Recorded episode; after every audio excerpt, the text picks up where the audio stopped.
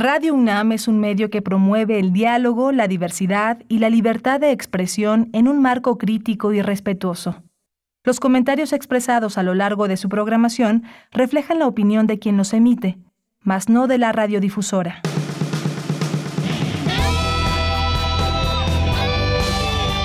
Prisma RU. Relatamos al mundo.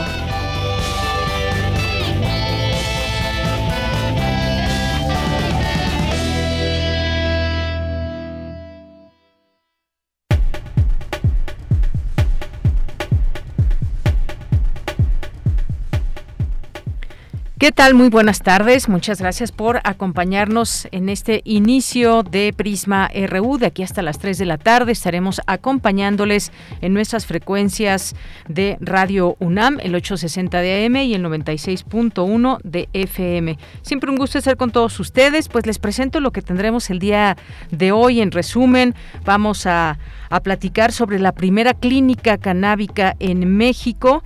Es muy importante hablar de ello porque hay avances médicos en este sentido donde se utilizan los cannabinoides, pero de qué manera, en qué dosis, eh, en, qué nos puede ayudar, en qué enfermedades o en qué tratamiento, pues ya lo platicaremos con el doctor Luis David Suárez Rodríguez, que es médico cirujano egresado de la Facultad de Medicina de la UNAM y es presidente de la Asociación Mexicana de Medicina Cannabinoide. Así que no se pierdan esta entrevista, seguramente resultará interesante conocer de esto y también del diplomado internacional eh, que organiza el Programa Universitario de Investigación en Salud de la UNAM y la Asociación Mexicana de Medicina Cannabinoide, un diplomado que tiene varios módulos y resulta muy interesante también cómo utilizarlo. Hay carreras que pueden eh, ser afines para que se pueda tomar este diplomado. De esto le platicaremos en un momento más en nuestra primera hora.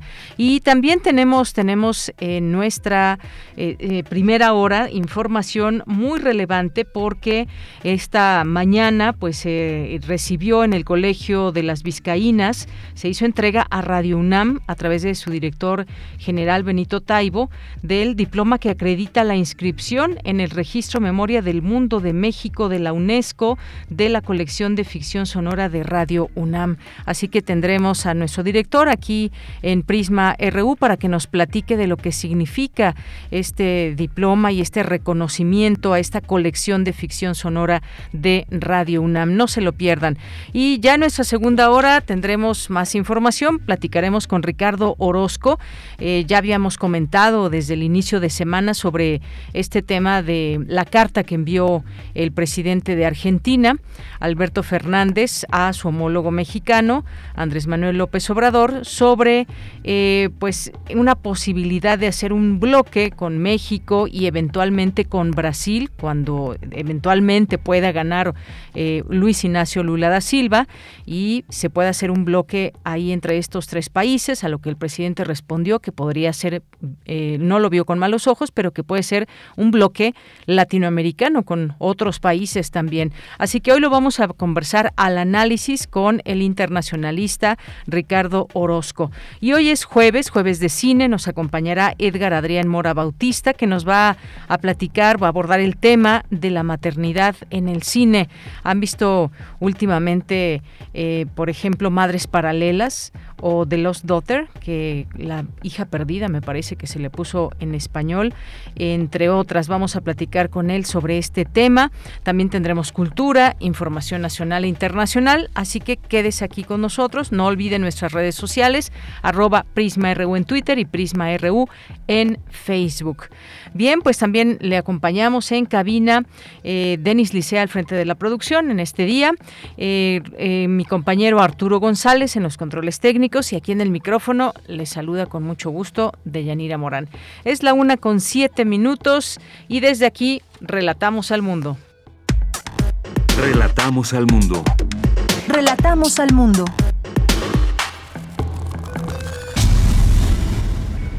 Y a la una con siete, en resumen, en la información universitaria, recibe Radio UNAM, les decía, el diploma que inscribe su colección de ficción sonora en el registro Memoria del Mundo de México de la UNESCO. Le tendremos todos los detalles y por qué se hace este reconocimiento, qué hay dentro de esta colección. Y la respuesta del Estado mexicano en la pandemia frente a los derechos de niñas, niños y adolescentes fue adultocéntrica, anticonvencional y discriminatoria, apunta investigadora de la UNAM.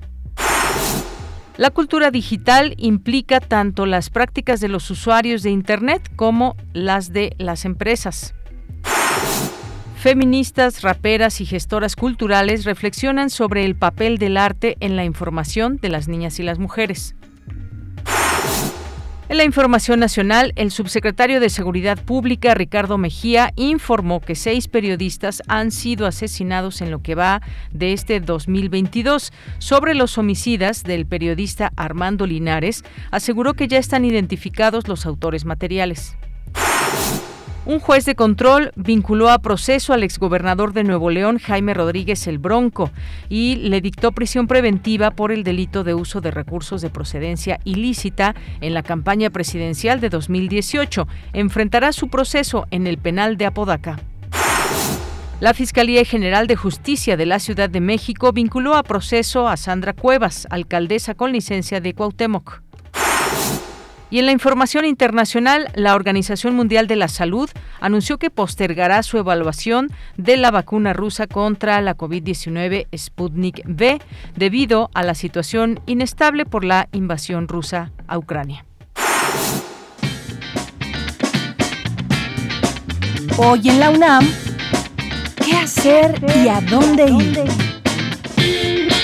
¿Sabías que descifrar el mapa de las conexiones entre neuronas cerebrales es más complejo que el genoma? Los especialistas han encontrado trillones de vínculos. Descubre más acerca de los circuitos cerebrales en el trabajo especial ¿Qué pasa en el cerebro después de un infarto? que forma parte de la edición de este jueves de la Gaceta de la UNAM, la cual se encuentra disponible en el sitio oficial www.gaceta.unam.mx. Te recomendamos la serie Espacio Académico APA UNAM, coproducción de Radio UNAM con la Asociación Autónoma del Personal Académico de la UNAM, bajo la conducción de Ernesto Medina y Sabrina Gómez Madrid. Cápsulas en las que se difunden las actividades, proyectos e investigaciones de destacados académicos e investigadores en los diversos planteles, facultades e institutos de la UNAM. A partir de hoy podrás escuchar, a lo largo de la programación diaria de nuestra emisora, la entrevista con el doctor Raúl Carvajal Cortés, doctor en economía, quien conversa sobre política fiscal, economía global y pandemia en México. Recuerda que hoy tienes una cita con la serie Al compás de la letra, bajo la conducción de María Ángeles Comezaña. Hoy, el término poesía guía la ruta de la palabra y el invitado será Rubén Rivera, poeta y fotógrafo sinaloense, Premio Bellas Artes de Poesía Aguascalientes en 2021 por su libro Sendero de Suicidas. Sintoniza hoy, en punto de las 18 horas, las frecuencias de Radio UNAM 96.1 de FM 860 de AM y en línea a través de nuestro sitio oficial www.radio.unam.mx. Y recuerda, no bajemos la guardia frente a la COVID-19. Continuemos con las medidas sanitarias recomendadas para evitar un contagio.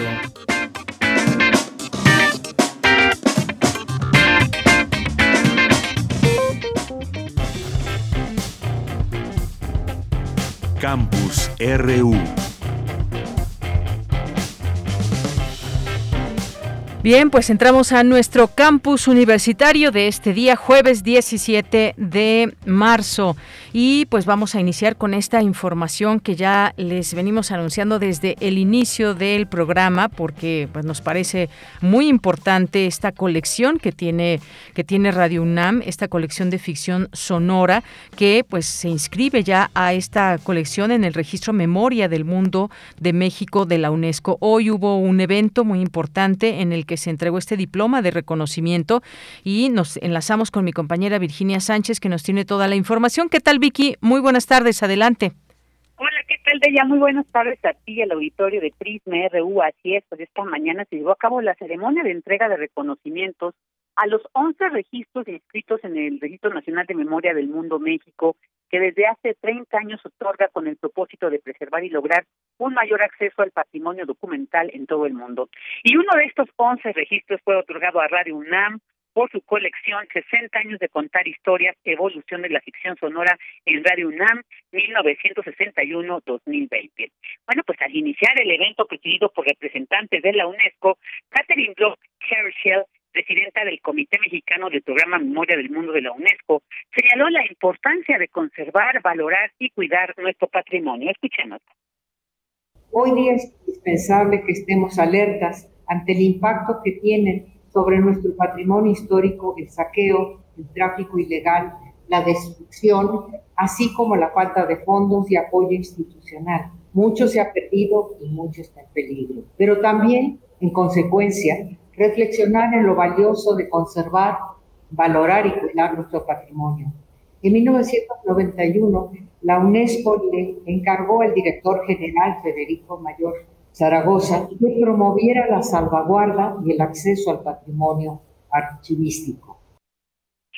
Esta colección, denominada 60 años de contar historias, evolución en la ficción sonora en Radio UNAM 1961-2020, que reconoce la UNESCO por su valor excepcional y por el interés que representa para el patrimonio documental de la humanidad, está conformada por 1.039 programas totalmente digitalizados con los que se documentan seis décadas de la evolución del género dramatizado, con un acervo que contiene adaptaciones de obras de la dramaturgia universal como de Ibsen, Pirandello, Eugene O'Neill, de George Bernard Shaw, de Bertolt Brecht, de Arthur Miller también de textos escritos para la radio por reconocidos dramaturgos internacionales, así como de obras originales creadas especialmente para Radio UNAM y también la integran alrededor de 500 voces de las más importantes figuras de la actuación en nuestro país.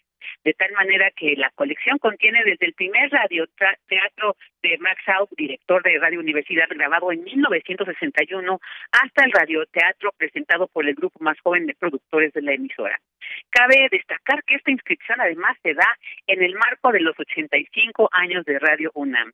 El diploma de inscripción de la colección de ficción sonora de Radio UNAM en el registro Memoria del Mundo de México de la UNESCO la recibió Benito Taibo, nuestro director general, quien destacó la labor de Radio UNAM como esa caja de resonancia de la voz, la inteligencia, la ciencia, la cultura y el arte de la comunidad universitaria, por lo que en nombre del rector Enrique Graue, de la coordinadora de difusión cultural Rosa Beltrán y de todos los que forman parte de Radio UNAM, agradeció este reconocimiento y reafirmó el compromiso para seguir conservando nuestro patrimonio sonoro.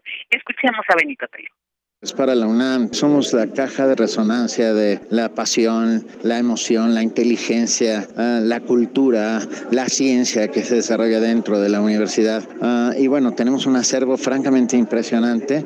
somos el, archivo sonoro, me parece más importante, que recupera las voces de todos aquellos durante 80, bueno, no tenemos desde hace 85, pero casi 85, 85 años de vida de Radio UNAM y todo ah, aquello en lo que la universidad se ha visto eh, inscrita durante todos estos años. Eh, somos una suerte de memoria sonora de la universidad y eh, con este reconocimiento de memoria del mundo UNESCO nos comprometemos a, a seguir conservando nuestro patrimonio sonoro de la mejor manera posible. Bueno, pues cabe mencionar también que este reconocimiento se suma a la inscripción a la lista de memoria del mundo 2018 del Foro de la Mujer el primer programa radiofónico en México de contenido feminista conducido por Alay de Fopa que se resguarda en las bóvedas de nuestra radio y también el que la Filmoteca de la UNAM conserva en sus bóvedas el negativo original de la película Los Olvidados de Luis Buñuel película declarada Memoria del Mundo en 2003. Bueno, pues eh, manifestar que nos sentimos muy orgullosas y orgullosos de este reconocimiento que obtiene nuestra emisora y por supuesto nos sumamos a la merecida felicitación a Carmen Limón y Yolanda Medina por su esfuerzo y dedicación para registrar y preservar el acervo sonoro de nuestra Radio UNAM. De ella, esta es la información. Claro que sí, muchísimas gracias, gracias Vicky por esta información. Hasta luego. Bien, pues al rato vamos a tener aquí en este espacio, como les decía, a nuestro director Benito Taibo para que nos, nos platique más de esta colección y, por supuesto, como bien dijo mi compañera eh, Vicky, pues hay este reconocimiento también para la maestra Carmen Limón, para Yolanda Medina, quienes han siempre estado muy interesadas en la preservación y la memoria de estos valiosos materiales. Bien, pues nos vamos ahora con Cindy Pérez Ramírez, la respuesta del Estado mexicano en la pandemia frente frente a los derechos de niñas, niños y adolescentes fue de alguna manera adultocéntrica, anticonvencional y discriminatoria. Cuéntanos por qué, Cindy. Muy buenas tardes. ¿Qué tal, Deyanira? Muy buenas tardes a ti y a todo el auditorio de Prisma RU. Niñas, niños y adolescentes fueron completamente ignorados en la pandemia de la COVID-19, no solo en ámbitos como la salud, sino en la educación. Ejemplo de ello fue el cierre de las escuelas sin políticas públicas que garantizaran sus derechos. Así lo destacó la doctora Mónica González Contró del Instituto de Investigaciones Jurídicas durante el foro La Niñez Primero, Derechos de la Infancia. México es uno de los países que más semanas tuvo en el mundo cerradas las escuelas. Se privilegió primero la reactivación económica comercial a la, eh, el derecho a la educación. El Comité de los Derechos del Niño ha dicho que hay cuatro principios rectores de la Convención, que son el principio de no discriminación, el interés superior de niñas y niños, el derecho a la vida, supervivencia y desarrollo y el respeto a los puntos de vista del niño. De entrada, estos cuatro principios no fueron garantizados y fueron vulnerados por el Estado mexicano. Desde luego, no afectó igual las medidas tomadas por la emergencia sanitaria que afectara más, digamos, a los ya discriminados históricamente. La especialista en derechos humanos también se refirió a esta negativa del Estado de vacunar contra la COVID-19 a la niñez mexicana, partiendo del supuesto de prioridad.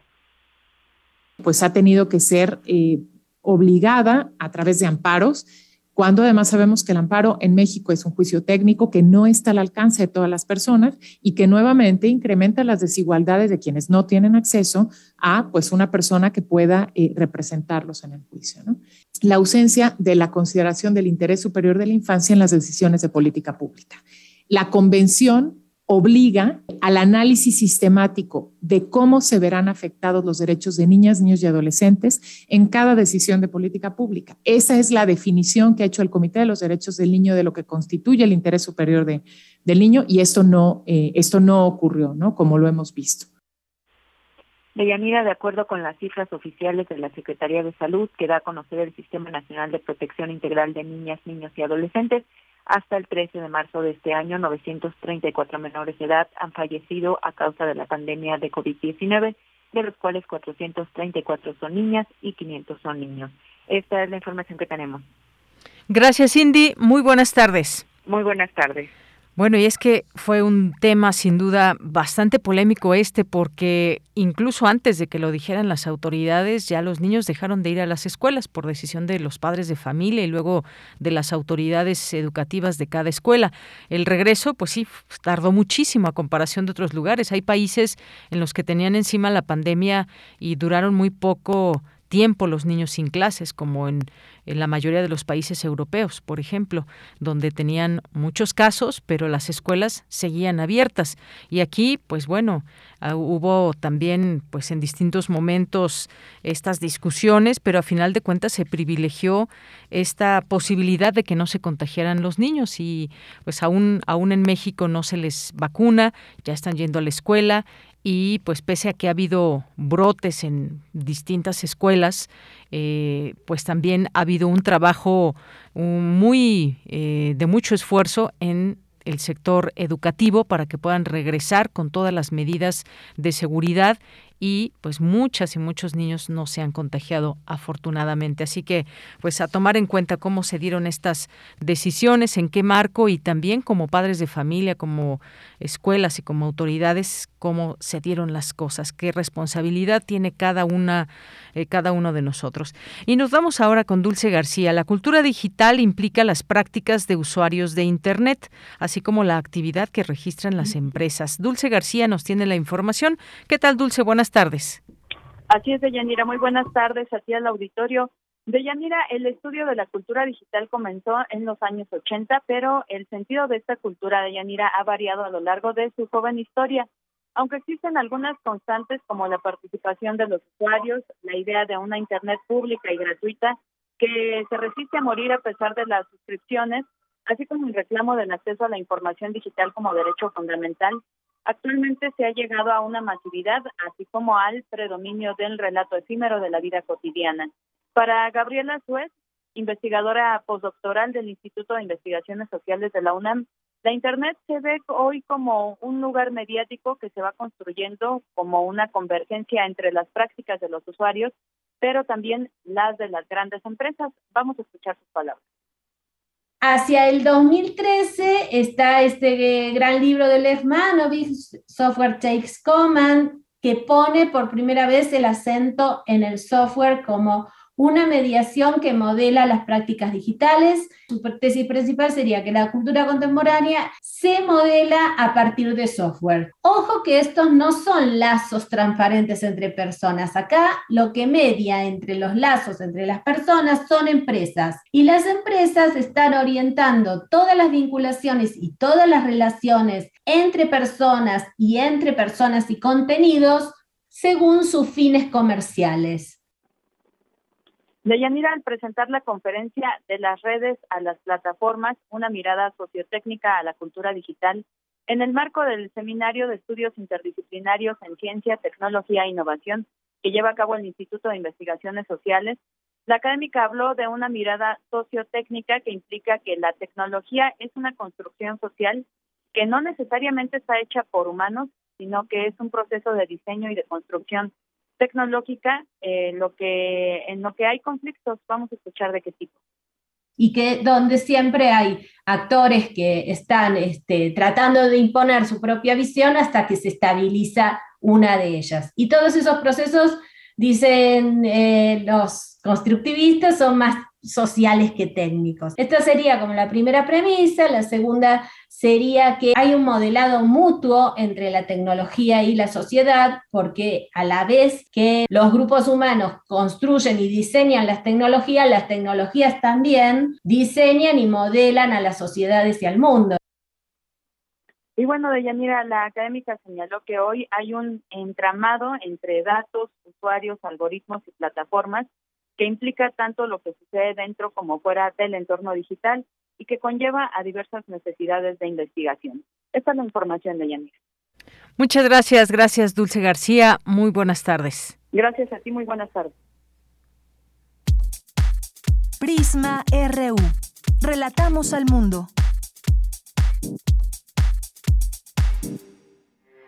Porque tu opinión es importante, síguenos en nuestras redes sociales, en Facebook como Prisma RU y en Twitter como arroba PrismaRU.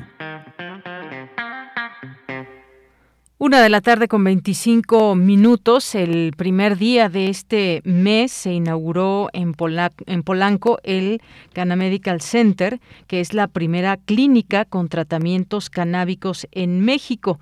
Y pues el objetivo de esta clínica es que las personas que acudan a ella puedan recibir tratamientos de medicina integral y productos cannabinoides. ¿De qué se trata todo esto? ¿Qué se puede tratar con estos cannabinoides, estos productos? Productos de esta clínica, pues platiquemos de esto y más con el doctor Luis David Suárez Rodríguez, que ya está en la línea telefónica. Él es médico cirujano egresado de la Facultad de Medicina de la UNAM y presidente de la Asociación Mexicana de Medicina Cannabinoide. ¿Qué tal, doctor? Bienvenido. Gracias por estar aquí en Prisma RU de Radio UNAM. Muchas gracias, al contrario, por la invitación y un saludo a todos su auditorio. Gracias, doctor. Pues en principio me gustaría que nos platicara de qué trata exactamente esta primera clínica canábica en México, qué, cuáles son los padecimientos que se pueden tratar para la gente que nos está escuchando y que quizás no está tan familiarizada con este tipo de tratamientos.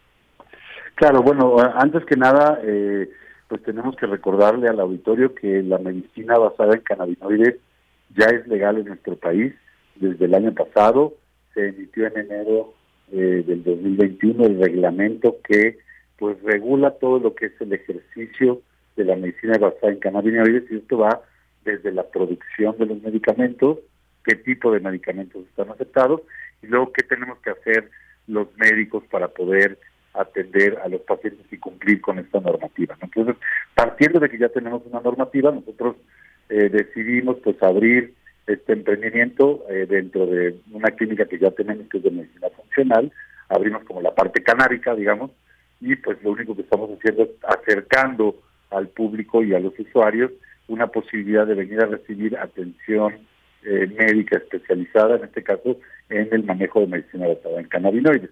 ¿Qué se requiere? Además, ¿qué requiere cualquier médico que nos está escuchando oye, yo también quiero eh, poner mi consultorio o una clínica de medicina basada en cannabinoides, primero que nada, pues algo de formación, de capacitación eh, en medicina basada en cannabinoides y después cumplir con la normatividad de un consultorio.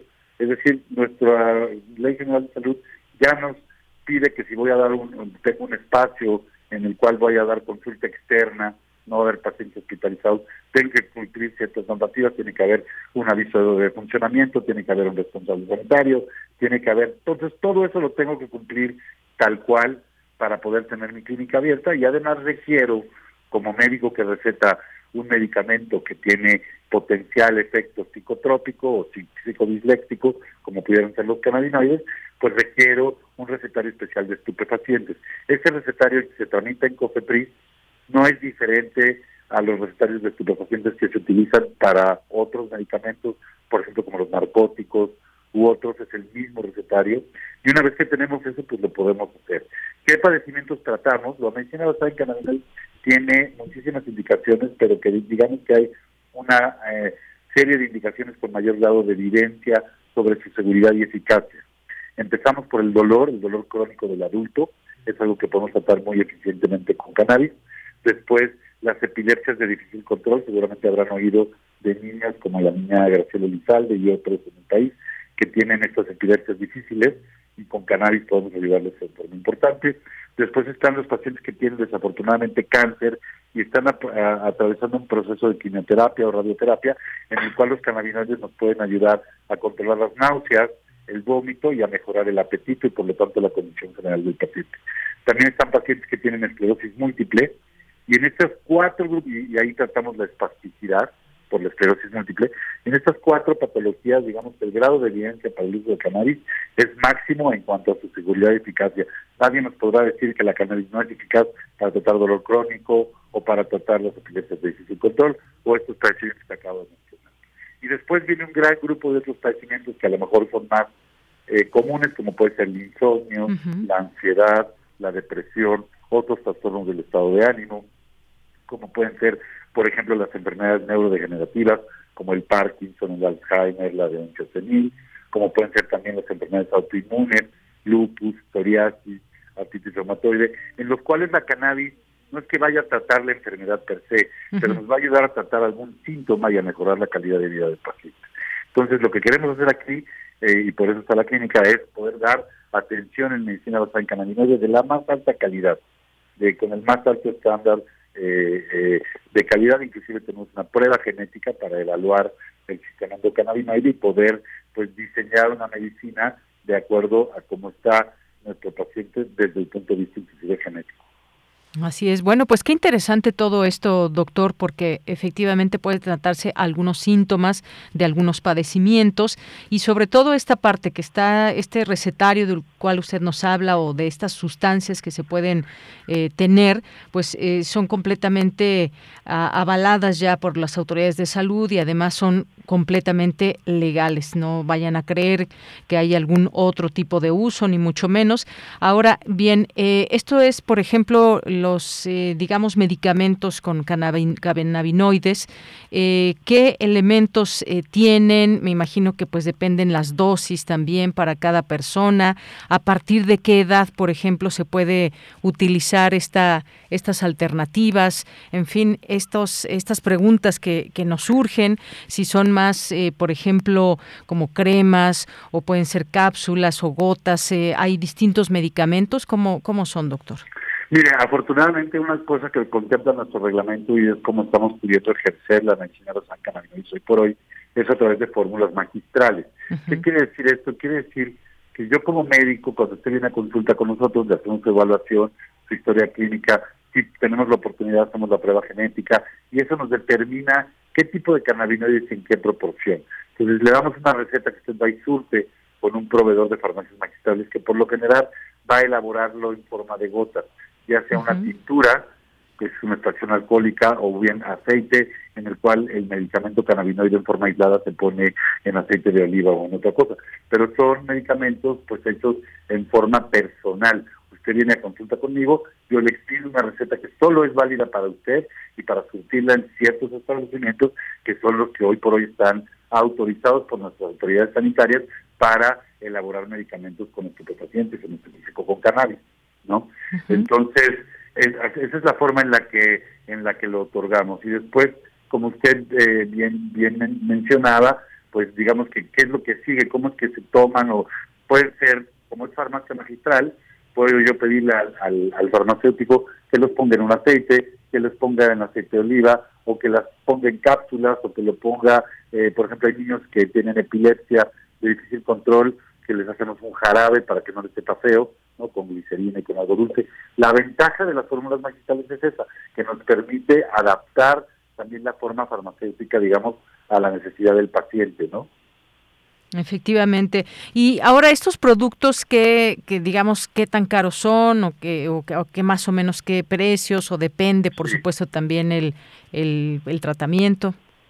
Mire, sobre todo aquí, desafortunadamente, como todavía los cannabinoides que se están utilizando en la elaboración farmacéutica no se producen en el país, son importados, pues todavía son medicamentos costosos. Haga de cuenta que un medicamento que tiene 500 miligramos, a lo mejor nos está saliendo como en mil pesos y uno que tiene tres mil miligramos nos está saliendo en dos mil ochocientos, casi tres mil pesos. ¿no? Entonces, todavía son medicamentos costosos, desafortunadamente son importados. Esperamos que a la par como ya, digamos, ya podemos ejercer la medicina basada en cannabinoides, ya podemos prescribir, pero para que tengamos más productos que se puedan prescribir, pues requerimos que nuestra autoridad sanitaria eh, acelere la expedición de licencias tanto de importación de insumos para las fórmulas magistrales como de productos terminados de latitudes que pudiéramos ya comercializar directamente hacia los pacientes que tienen necesidad de ellos. ¿no? Pues eso todavía va un poco lento.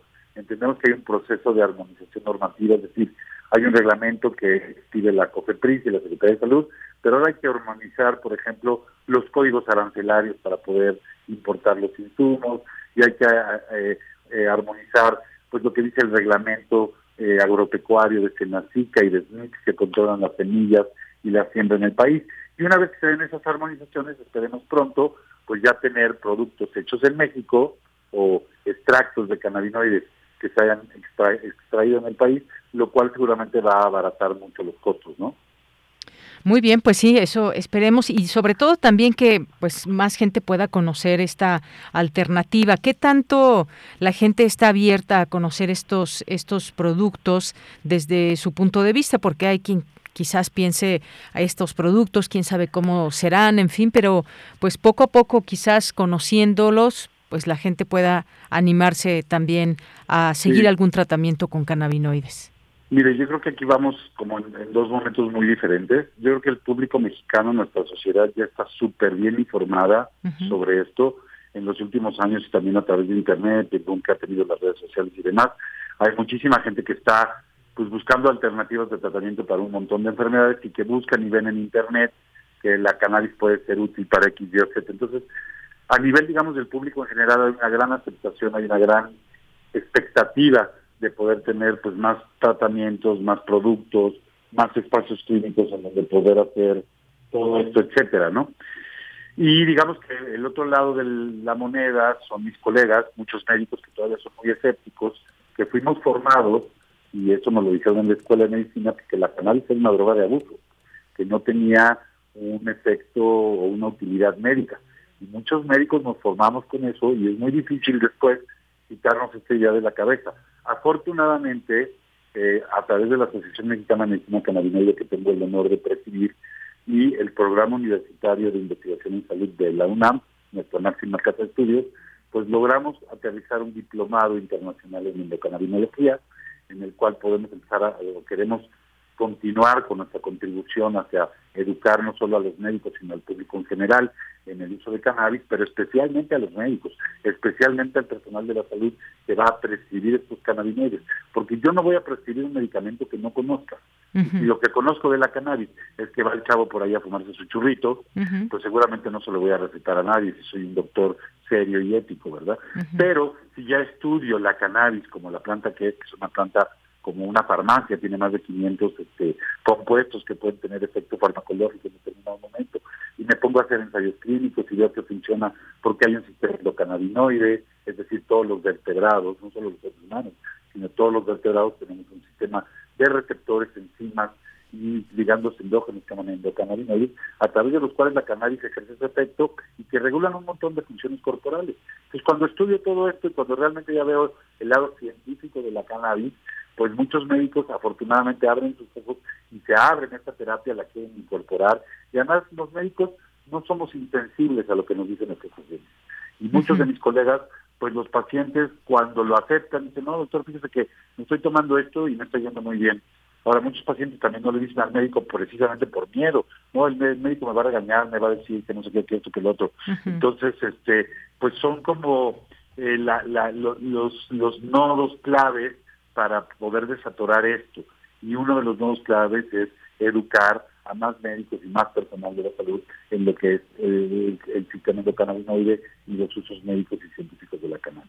Claro, muy importante esto porque pues justamente la UNAM realizará este diplomado que usted eh, eh, menciona y por primera vez un diplomado sobre cannabis específicamente, que es por parte del Programa Universitario de Investigación en Salud de la Universidad Nacional Autónoma de México y la asociación que usted preside, la Asociación Mexicana de Medicina cannabinoide AC, un diplomado que es internacional y que pues bueno, hay esta modalidad en línea y que pues hay carreras afines que pueden cursar este diplomado, eh, por ejemplo, medicina, biotecnología, química, biología, odontología y hasta veterinaria. Me parece que pues esta estructura académica del diplomado eh, resulta muy interesante, hay distintos módulos donde se incluye investigación. ¿Qué, ¿Qué más nos puede decir de este diplomado? También puede haber interesados que nos estén escuchando que puedan ser parte del, del mismo. Claro. Mira, la verdad es que el diplomado representa un esfuerzo muy importante en términos de pues poner en un solo programa académico no solamente todas las partes y todos los pasos que lleva el proceso de la medicina basada en cannabis, es decir, tenemos que aprender cómo vamos a hacer que una flor que se produce, pues como producimos las flores y además en este país que tenemos una historia de cultivo ilegal de esta planta, que tenemos muchos campesinos que la conocen, ¿cómo transitamos de ese conocimiento a una producción que sea de grado farmacéutico? Eso les pasó en Colombia, por ejemplo.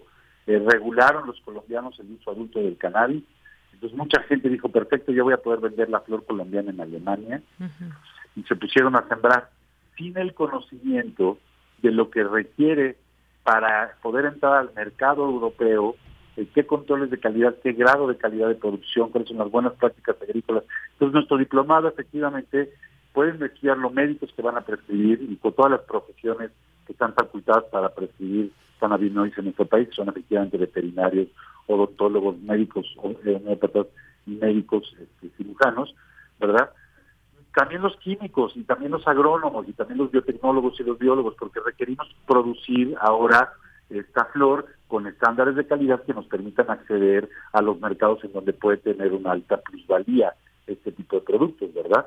Porque queremos además que la cannabis, pues no solamente le sirva, digamos, a los pacientes, que son muchos, imagínense cuántas personas viven hoy con dolor crónico y no tienen un tratamiento adecuado, pues queremos que todos ellos puedan tener un medicamento cannabinoide, pero también queremos que muchos campesinos que han sido víctimas de eh, la ilegalidad en la que está la planta, pues puedan beneficiarse de esta regulación y puedan comercializar productos cannabinoides pues de la más alto estándar y en los mercados en los que pueden tener eh, la plusvalía que tienen, ¿no?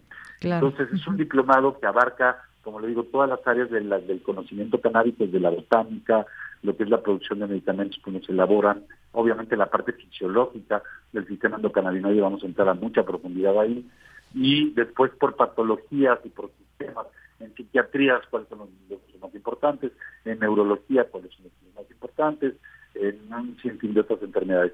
Y lo más bonito es que logramos que los profesores de este diploma pues sean los líderes de investigación y generación del conocimiento en el mundo canábico. El sistema endocannabinoide apenas lo conocemos hace 30 años, se descubrió en 1992, entonces es muy reciente su descubrimiento. En muchos lugares, de hecho en México, pues no está incorporado al, este conocimiento a, la enseñanza curricular ni de la medicina, ni de la biología, ni de otras carreras que debería de estarlo. Y por eso es que pensamos que necesitamos ofrecer un diplomado multidisciplinario, son más de 232 horas de clase, 58 semanas, a más de un año nos vamos a tomar en esta formación. Es una formación de alta, alta eh, exigencia académica, con un estándar alto también, porque queremos que los, en México seamos los líderes y en América Latina seamos líderes en producción no solo de cannabis, sino de conocimiento en cuanto a cannabis. Hay extraordinarios neurocientíficos, médicos y científicos de todo tipo en América Latina y en México que se van a beneficiar de este conocimiento y que esperamos que el día de mañana pues estén también ya participando no solamente en la generación de medicamentos, patentes, también a educando más al público, etcétera. No creemos que la única forma de desmitificar eh, esta planta es a través de la educación. Muy bien. Pues doctor, muchas gracias por compartir con nosotros todo este conocimiento, que creo que nos queda muy claro este tema sobre la clínica, este diplomado también muy importante. Estaba leyendo yo aquí los, los módulos que ven, eh, por ejemplo, temas como el dolor crónico, el cáncer, cuidados paliativos, la inmunidad, eh, también eh, pues productos como los cannabinoides y la salud mental, por ejemplo. Así que pues acérquense ya sea este diplomado o eventualmente también a la propia clínica y por lo pronto pues le agradezco mucho toda esta información aquí en Radio UNAM, doctor. Gracias. No, al contrario, el agradecido soy yo. La verdad es que a nosotros nos encanta poder compartir un poquito de lo, de lo que podemos conocer acerca de esto. Creemos que es muy importante la difusión. Si alguien quisiera información del diplomado, puede entrar a la página del PUI SUNAM o si no, escribir un correo a cursos.pui.unam.mx para toda la información del diplomado. Empezamos la próxima semana, el 26 de marzo ya tenemos la fecha muy encima, pero también los invitamos y que alguien se interesara por algo en la clínica puede llamar al 55 21 20 48 96. Muchísimas gracias. Gracias a usted. Hasta luego. Hasta luego. Muy buenas tardes, gracias al doctor Luis David Suárez Rodríguez, médico cirujano egresado de la Facultad de Medicina de la UNAM y presidente de la Asociación Mexicana de Medicina Cannabinoide. Pues muy interesante todos estos datos que nos arrojó en, la entrevista de cómo, eh, cómo podemos tratar algunas enfermedades o tener algún tratamiento por algún padecimiento que tengamos y, por supuesto, también la parte del diplomado. Continuamos. Tu opinión es muy importante. Escríbenos al correo electrónico prisma.radiounam@gmail.com. Una con 45 y esta mañana en el Colegio de las Vizcaínas se hizo entrega Radio UNAM a través de su director general Benito Taibo del diploma que acredita la inscripción en el Registro Memoria del Mundo de México de la UNESCO a la colección de ficción sonora de Radio UNAM, esta colección que documenta la evolución del género dramatizado a lo largo de seis décadas. Y bueno, pues tenemos aquí ya en la línea telefónica a nuestro director general Benito Taibo que pues estuvo presente y recibió este diploma. ¿Qué tal, Benito? Muy buenas tardes, ¿cómo estás? Hola, Deyanira, pues muy contento. Es un, enorme logro para todo Radio NAM, para el trabajo sostenido. Ay, te perdimos, Benito. ¿Perdón? Ay, te habíamos perdido. Ah, ¿me escuchan? Sí, ya te escuchamos bien. Ah, Perdón, perdón. Ah, nada, es, es, un, es un enorme reconocimiento al trabajo de Radio UNAM y sobre todo a la importancia vital que tienen sus acervos. Acervos que son caja de resonancia de tantas maneras de lo que significa la universidad en cuanto a la difusión de la cultura, de la ciencia, de la creación de, pensamiento crítico.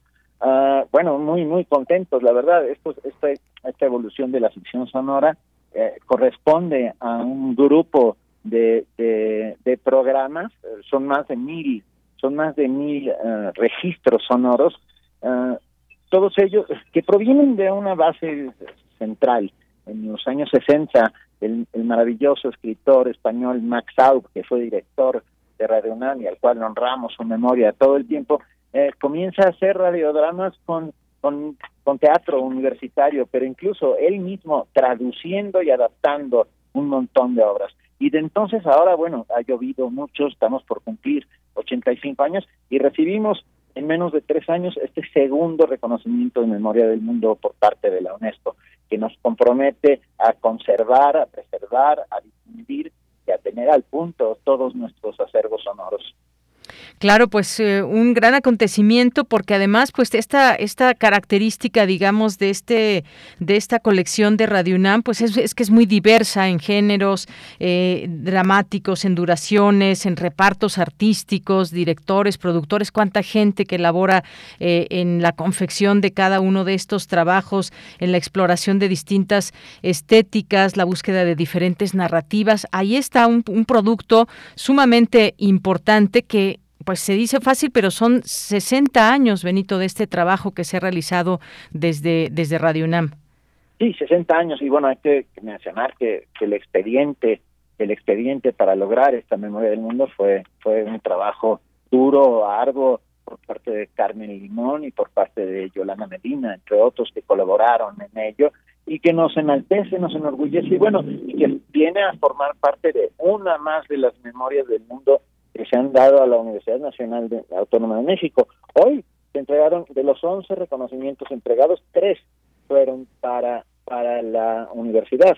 Ah, al Instituto de Investigaciones Estéticas por el Fondo Documental Agustín Villagra y a, a, la, a la Facultad de Arquitectura de la UNAM por el Fondo de la Antigua Academia de San Carlos de la Facultad de Arquitectura, una joya de acervo. Oye, pues qué, emoción compartimos eh, esta emoción también que hay por esta, esta postulación que se hizo, además en el marco de los próximos 85 años de existencia de esta emisora en este 2022, la mejor manera, la manera más perfecta de honrar estos 85 años del trabajo radiofónico de esta emisora. Sin lugar a dudas, incluso advertí amablemente a los amigos del Comité Mexicano de Memoria del Mundo de la UNESCO que todavía hay muchos tesoros en la, en la fonoteca de la UNAM y que se preparen porque seguramente seguiremos haciendo postulaciones porque nuestro acervo es amplio y magnífico, son 85 años de experiencia sonora, como bien reza nuestro propio nuestro propio eslogan, ¿no? Efectivamente. Pues Benito, muchísimas gracias por estar con nosotros y compartirnos un poco de esta ceremonia que se llevó a cabo en la mañana. Y pues nada, muchas gracias y como bien dices, pues se seguirán generando pues distintos, distintos trabajos también desde esta emisora que, que tienen pues esa gran variedad, diversidad que se imprimen desde las miradas universitarias. Claro, felicidades a todos los que eh, trabajan, colaboramos en Radio NAM y por supuesto a la propia Universidad Nacional Autónoma de México, que bueno, llevarse tres reconocimientos el día de hoy es, sin duda algo maravilloso. Muy bien, muchas gracias Benito. Gracias. Hasta luego, muy buenas tardes. Gracias a nuestro director Benito Taibo por tomarnos esta llamada. Y pues bueno, también ya que estamos, eh, estamos escuchando un poco de música, El Barzón de Amparo Ochoa, ahorita les digo por qué, pero pues sí, muy importante todo esto que nos contaba Benito, porque pues hay obras de la dramaturgia universal y textos escritos para la radio por dramaturgos de alta eh, de talla internacional, hasta obras originales creadas especialmente para Radio UNAM además de la participación de cerca de 500 voces de los actores y las actrices mexicanas más importantes de los últimos 60 años.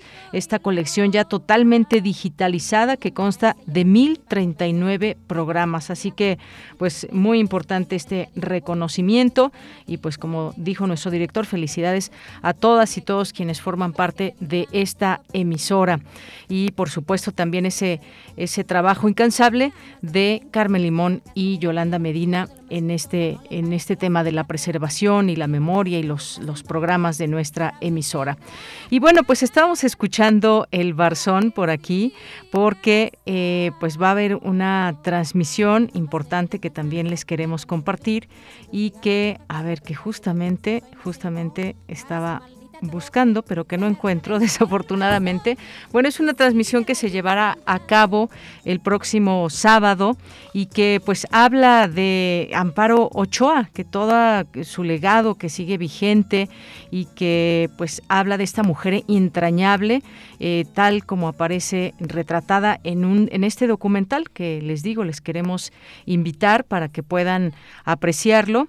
Ahorita les doy los datos que tenemos aquí y bueno, pues Amparo Ochoa que se exhibirá este documental en Pentagrama en Coahuila 49 en la colonia Roma el próximo sábado 19 de marzo a las 7 de la noche. Se contará con la presencia del director que hizo este documental, Modesto López, y la productora eh, Marta Desea. Pues mucho que decir de Amparo Ochoa, esta canción que escuchamos, El Barzón, y es un documental de duración de 85 minutos y que pues es una apuesta para hablar de Amparo Ochoa, una mujer que hizo feminismo con su obra y con su vida y que pues bueno ya fue presentado este documental en algunos lugares y pues bueno eh, es un valor, una eh, una posibilidad de la capacidad de hacer feminismo, activismo político con su obra, con su vida y pues es parte de lo que vamos a poder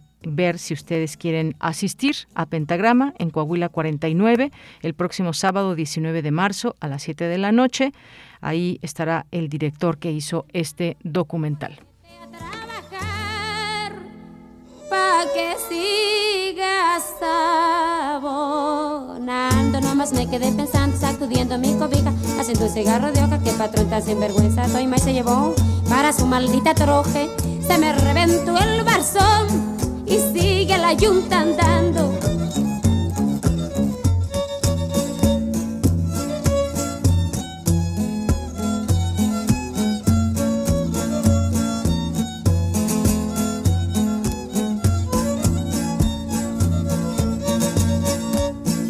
Cuando llegué a mi casita, me decía mi prenda amada, ¿dónde el maíz que te tocó? Le respondí yo mi triste, el patrón se lo llevó por lo que debía en la hacienda, pero me dijo el patrón que contara con la tienda.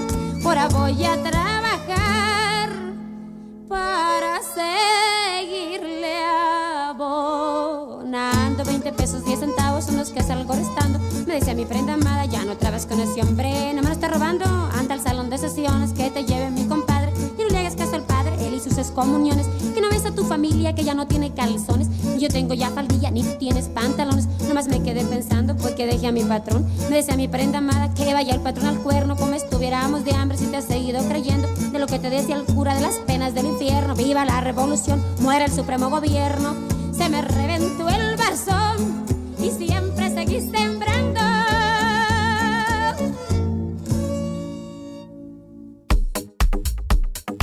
Nacional RU.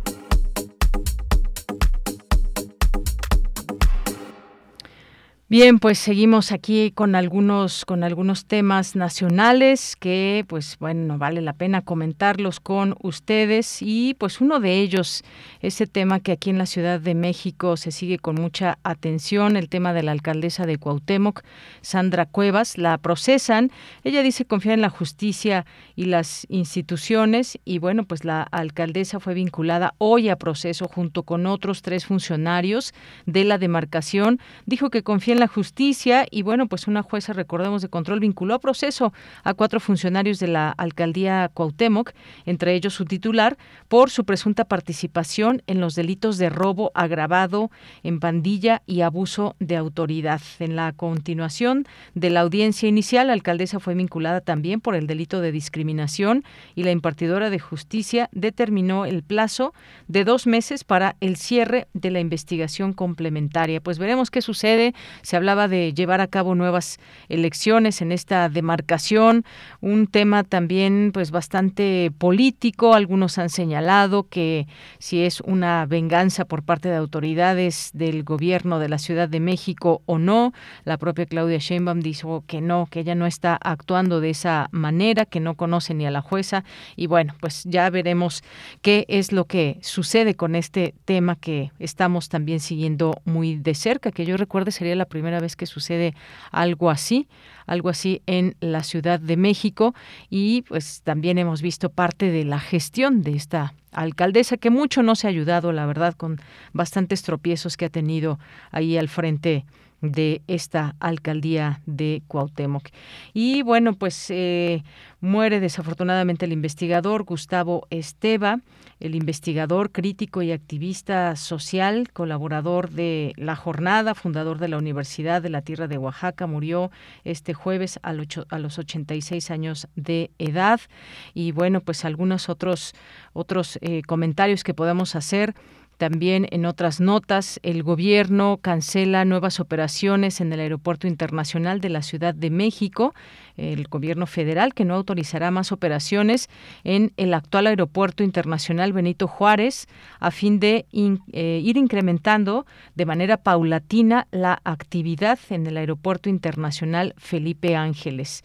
Em, hoy el presidente López Obrador dijo que ya se tomó una decisión para que no se sigan otorgando más vuelos o permisos para vuelos para movimientos extras o para que siga se siga incrementando la operación del aeropuerto Benito Juárez, pues ya está a punto de abrirse ya al público y está toda esta polémica también de cuánto tiempo se hace de la Ciudad de México hasta el Aeropuerto Internacional Felipe Ángeles, pues ha habido ahí también distintas, eh, distintas eh, pues números, que si una hora y media, que si hasta dos, y bueno, va a haber próximamente un recorrido que ya estaremos platicando también de este tema. Finalmente, ¿cuánto tiempo se hace de aquí, eh, de la Ciudad de México? Bueno, también depende desde dónde. Hay un, un transporte que saldría desde Perisur, y que pues llegaría hasta este lugar 45 minutos, una hora, una hora y media, dos horas, cuánto, pues ya estaremos ahí viendo. Y bueno, pues eh, esto entre algunas de las noticias que hay y van 16 detenidos por seis asesinatos de periodistas este año. El último que fue a este periodista de Michoacán, que lo asesinaron, pues ya hay detenidos, pero hoy se habla de este tema también y se habla de que en los seis casos de periodistas asesinados en México en lo que va del año, eh, Ricardo Mejía Verdeja, subsecretario de Seguridad Pública, dijo que hay 16 detenidos y vinculados a procesos. Sin embargo, en dos casos, el de José Luis Gamboa Arenas y de Armando Linares, no se reporta ninguna aprehensión. Eh, esto fue en la conferencia de prensa matutina y pues se sigue también muy de cerca esto porque justamente después también de estos señalamientos que se hacen desde derechos humanos o desde los eurodiputados pues siguen eh, dando situaciones como la de el reportero apenas apenas muerto esta semana allá en Michoacán. Bien, pues vamos a hacer un corte, ya hemos llegado a las 2 de la tarde y regresaremos a la segunda hora con mucha más información a la segunda hora de Prisma RU. Porque tu opinión es importante, síguenos en nuestras redes sociales, en Facebook como Prisma RU y en Twitter como arroba PrismaRU. La legendaria máquina del tiempo es real y está al alcance de todos. Aquí estás revisitando tus días de estudiante, cuando conociste a esos amigos inolvidables también tu primer amor en una galería que guardas solo para ti. Incluso puedes echarle un ojo a los días que todavía no son, hacia los que caminas. La música es tu máquina del tiempo. Primera temporada 2022 de la Orquesta Filarmónica de la UNAM. Domingos a las 12 horas por el 96.1 de FM y el 860 de AM para recordar lo que fue, es y será. Radio UNAM, Experiencia Sonora. Es muy tedioso hacer siempre lo mismo. No dejes que el aburrimiento apague tu imaginación.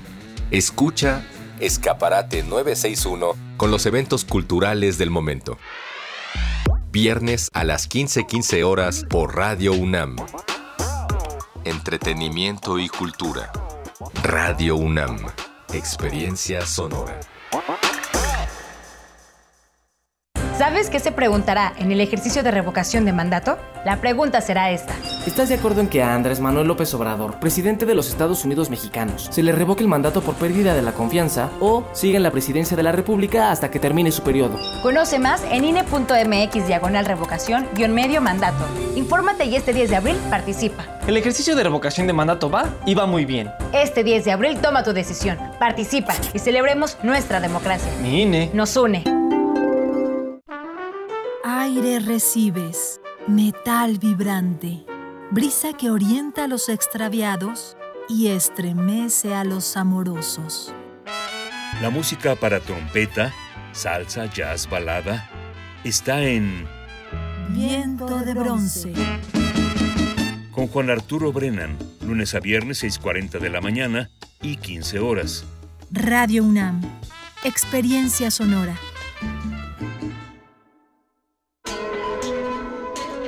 El Festival Internacional de Cine UNAM, FICUNAM, vuelve a las salas para celebrar su decimasegunda edición con más de 170 películas en exhibición. Conoce todos los detalles de la programación. Umbrales. Nueva sección presentada por Síntesis, dedicada a las expresiones más libres y radicales de la vanguardia cinematográfica. Competencias, retrospectivas, cine expandido funciones al aire libre, diálogos y encuentros. Descubre todas las actividades que el FICUNAM presentará en línea y en sus distintas sedes y consulta la programación completa en ficunam.unam.mx. FICUNAM 12. El cine que provoca. Nos vemos del 10 al 20 de marzo. Sigue nuestras redes sociales arroba ficunam. Prisma RU. Relatamos al mundo. Mañana en la UNAM, ¿qué hacer y a dónde ir?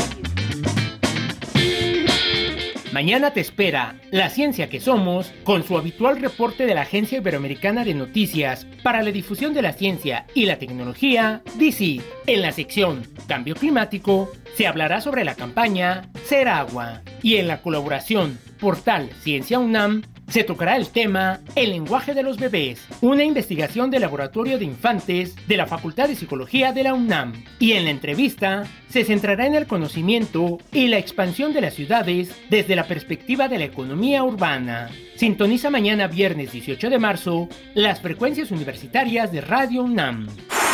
Recuerda que todos los días tienes una cita con la serie el Retorno a la Razón, diario íntimo del Festival de Cine de la UNAM, con información sobre las proyecciones de dicho festival, sus actividades diarias a distancia, como conferencias y talleres, así como entrevistas a programadores, productores y directores de cine. Sintoniza todos los días nuestras frecuencias en punto de las 20 horas.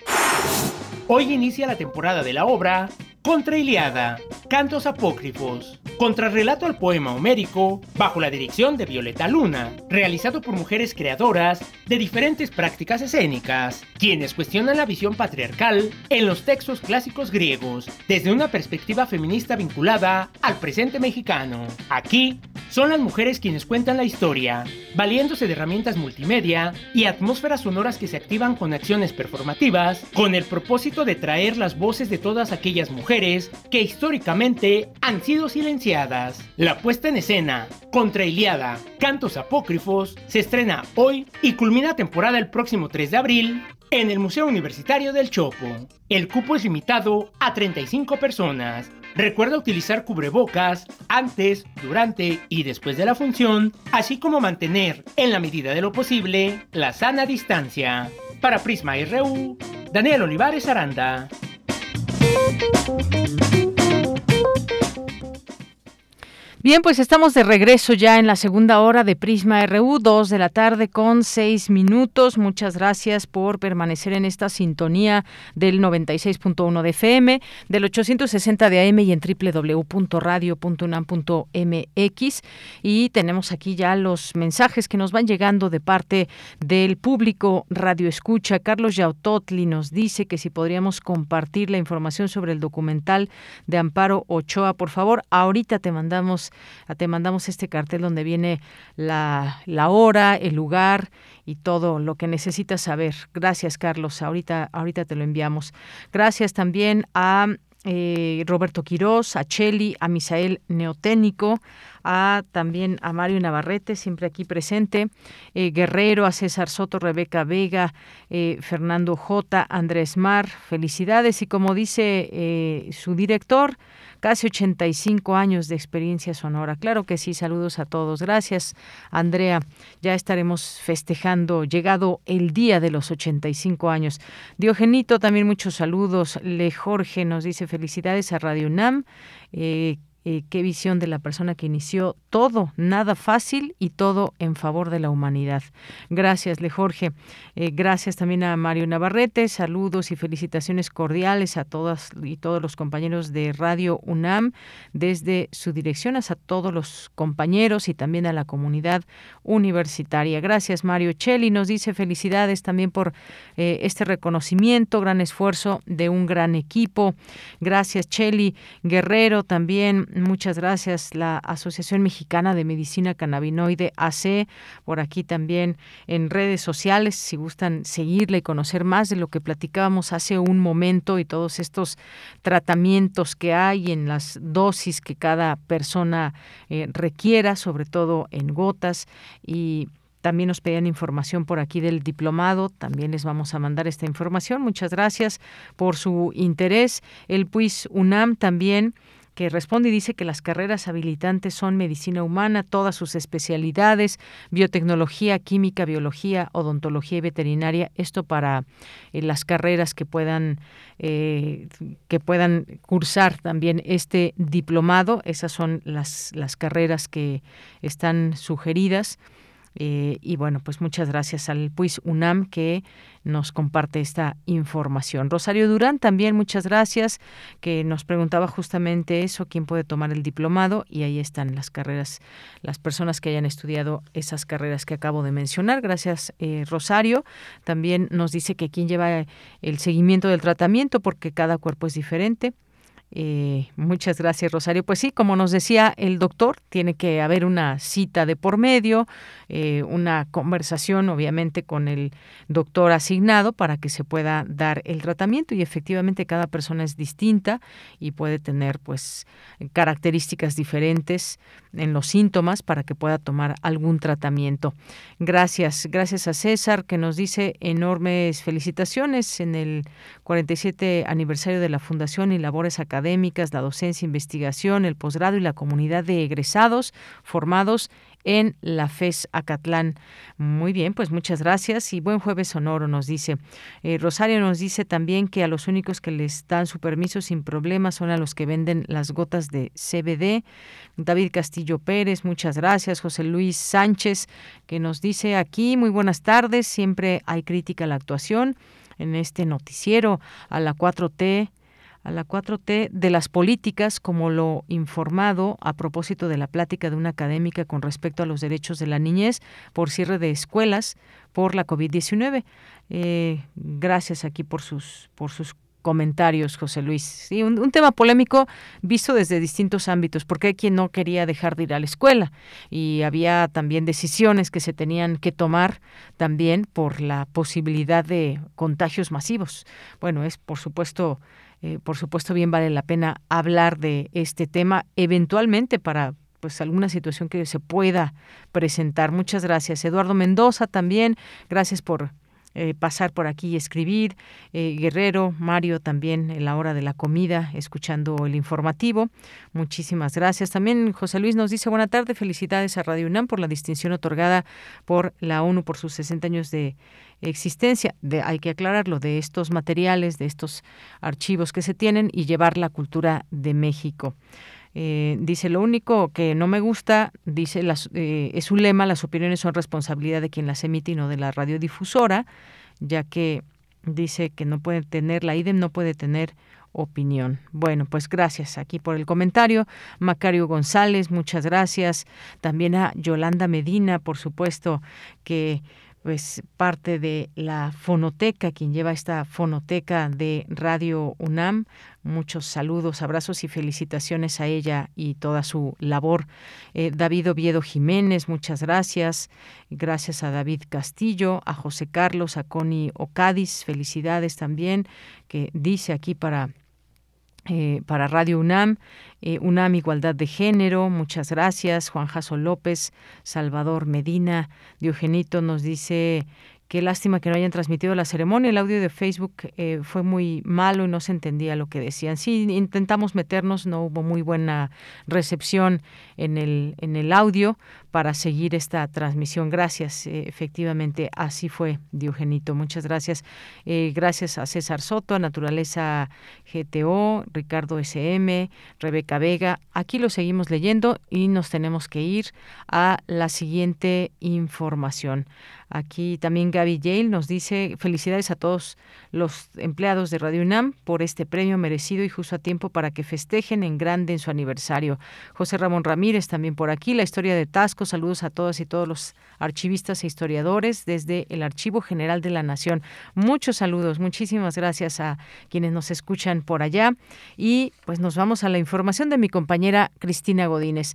Resaltan el papel que desempeñan las mujeres y las niñas en el arte. Adelante.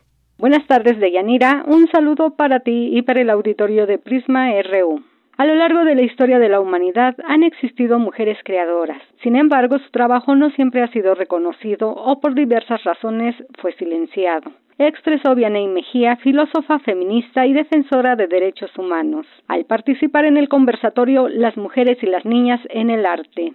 Para ella, el arte y la escritura son un medio de reivindicar a las que nos antecedieron. Yo me doy cuenta que el arte o la escritura es también un medio de reivindicar a las que nos antecedieron, de darles voz y decir, ellas existieron y gracias a ellas yo también estoy hoy aquí y yo también puedo escribir y puedo estar hablando ahorita con todas ustedes. La gestora cultural Rootsy Pop habló del trabajo que realizan en el barrio San Pancho y la importancia del graffiti y el bordado de memoria. E incluso eh, algunas expresiones también de artes escénicas nos han permitido levantar la voz, también decir qué es lo que está sucediendo en nuestro barrio, pero a su vez esa red ha ido creciendo. Y algunas otras cosas de lo que me, motivan, digamos, a seguir tejiendo redes, la lucha diaria que tenemos como las mujeres. Es como una batalla hermosa, ¿no? Porque vemos beneficios sí personales, pero también beneficios colectivos y vemos que también hay transformaciones gracias a estas redes. La rapera Amenik consideró que para evitar el olvido necesitamos mencionarnos y nombrarnos. Celebro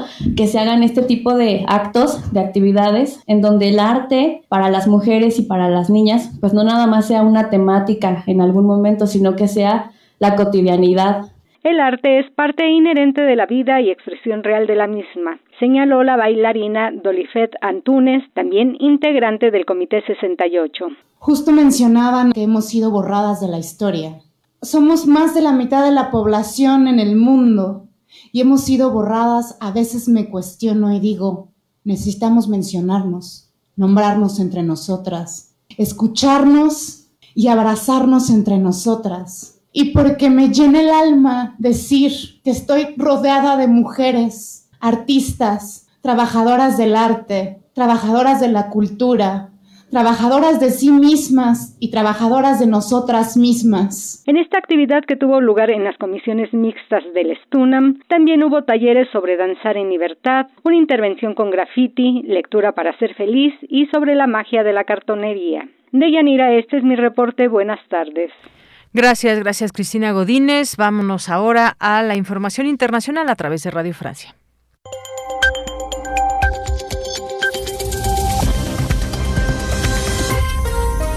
Bienvenidos a este flash informativo de Radio Francia Internacional. Nicolás Benita lo hace en los controles. Hoy es miércoles 17 de marzo y vamos ya con las noticias. Andreina Flores.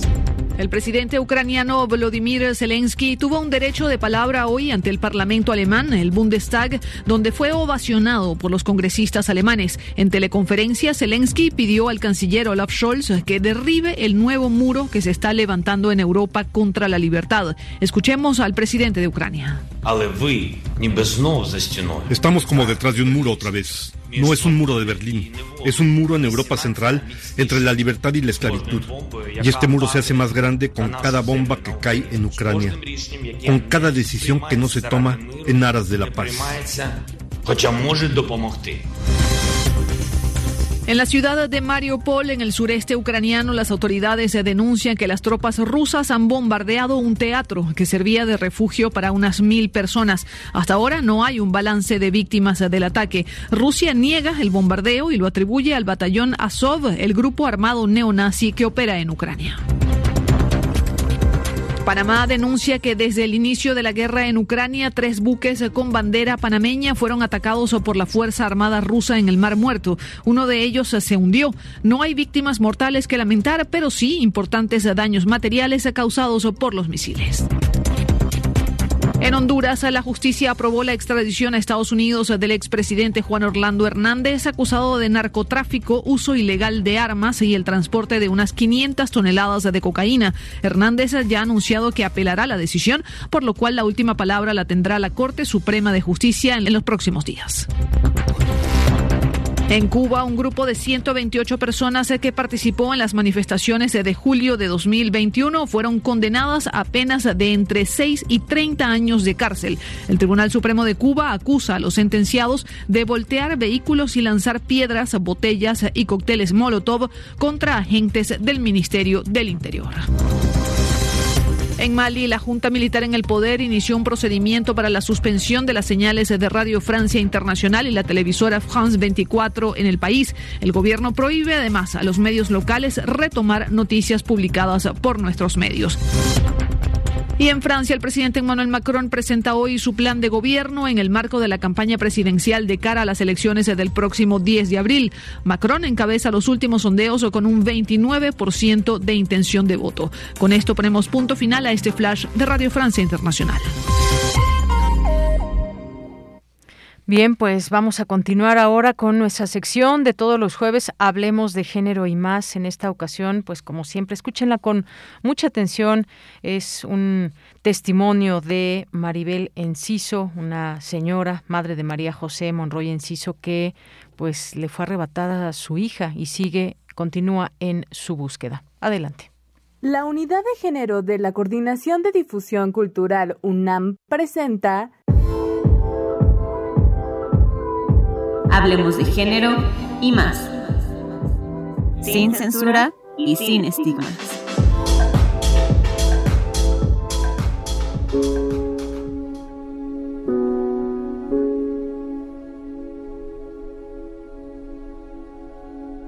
Con base en el Registro Nacional de Personas Desaparecidas y No Localizadas, al corte del 25 de octubre de 2021, la REDIM, Red por los Derechos de la Infancia en México, señaló que cada día 13 personas de entre 0 y 17 años se reportaron como desaparecidas en 2021. Desde que se tiene registro, 79.270 niñas, niños y adolescentes han sido reportadas en esta situación, y una de cada cinco de estas personas continuaban desaparecidas o no localizadas hasta el 25 de octubre, 15.503 en total. La desaparición y no localización de niñas, niños y adolescentes es un fenómeno que aqueja a todo el país, y uno de cada cinco casos reportados aconteció en el Estado de México, 3.570 en total, y uno de cada diez en Tamaulipas, 16.081 casos.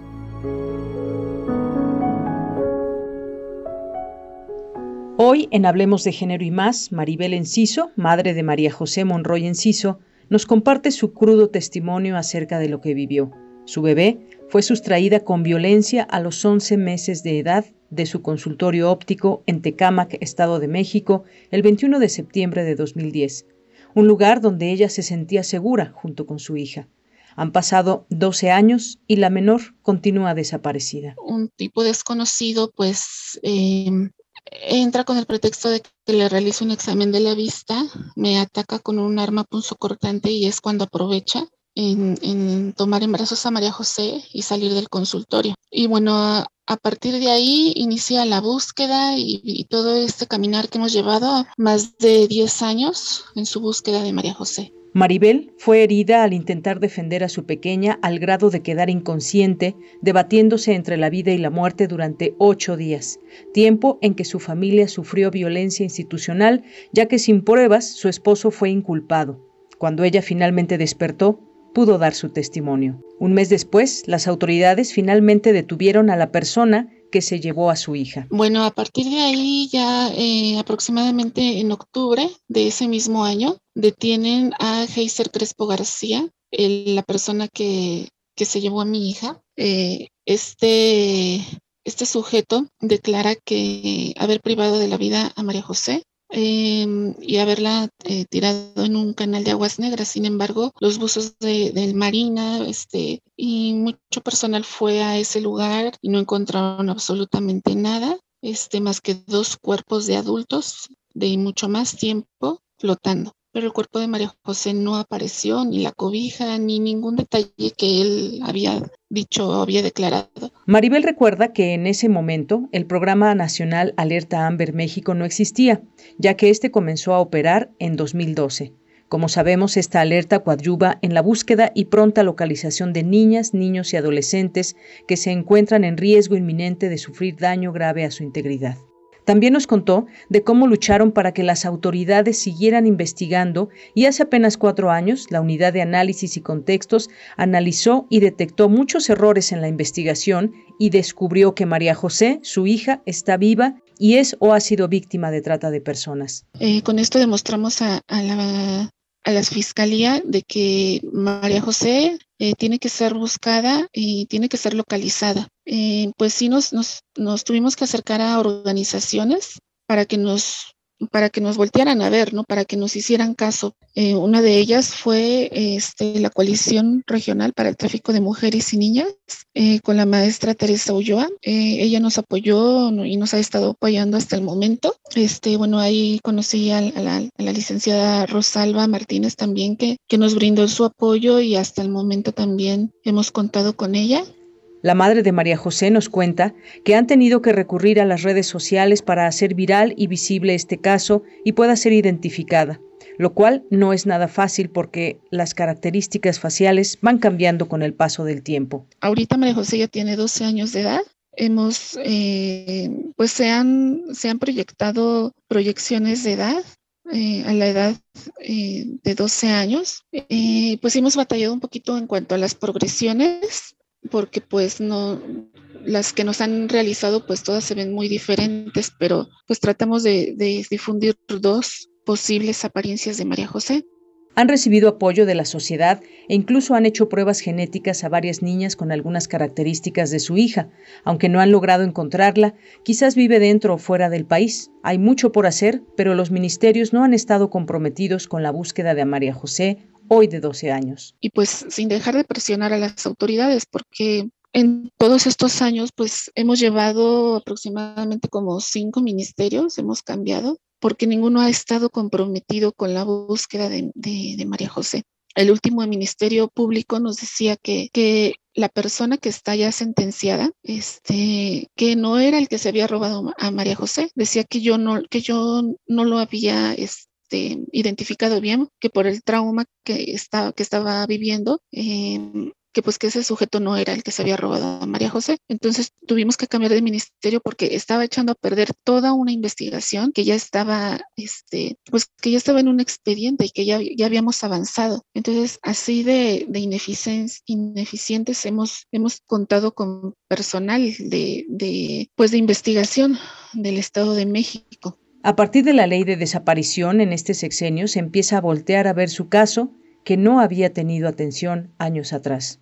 A partir de, de, la ley de desaparición eh, que, se, que fue aquí en México y, en este sexenio yo puedo reconocer que pues sí se ha pues ya se empieza a, voltear a nuestro caso, ¿no? Ya empiezan a darle un poco más de importancia, cosa que en años anteriores pues no existía, no, no teníamos ni siquiera pues la voz y ahora sí han, han volteado a ver el caso de María José, lo, se ha, se ha este, tratado de pues de hacer ya los protocolos de búsqueda, pero pues realmente sí hace falta mucha capacitación en cuanto a los funcionarios públicos este, que están encargados en la investigación. Pues sí, hemos estado batallando. Este, yo ahorita ya formo parte del Consejo Nacional Ciudadano de Búsqueda de Personas Desaparecidas y pues hemos estado tratando de contribuir este, para, que para que se disminuyan las desapariciones y para que haya una búsqueda real de todos los desaparecidos. Maribel se ha vuelto activista a raíz de esta situación que atraviesa.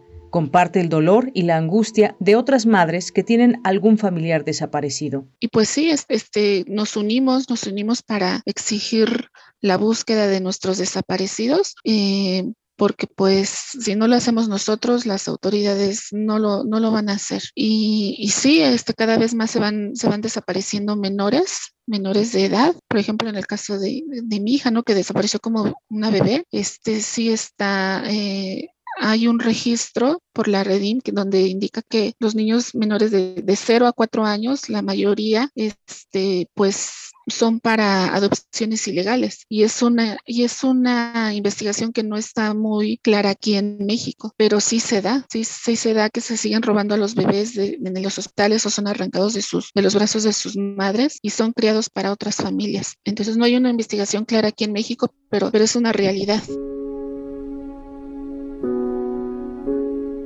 Maribel no pierde la esperanza de encontrar a María José como ha pasado con algunas niñas y niños que han sido encontrados incluso hasta 16 años después como parte de las investigaciones del tráfico de niñas y niños. Desde este espacio agradecemos su testimonio para que las personas se unan en torno a esta búsqueda. En nuestras redes sociales podrán encontrar información sobre este caso.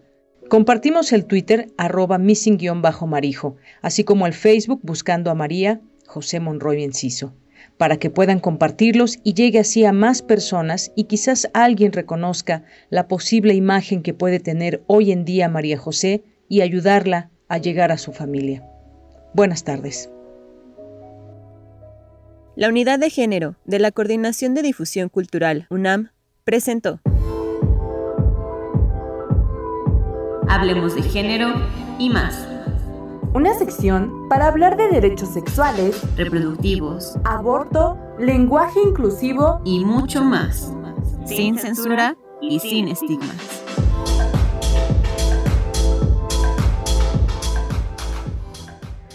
Porque tu opinión es importante, síguenos en nuestras redes sociales, en Facebook como Prisma RU y en Twitter como arroba PrismaRU.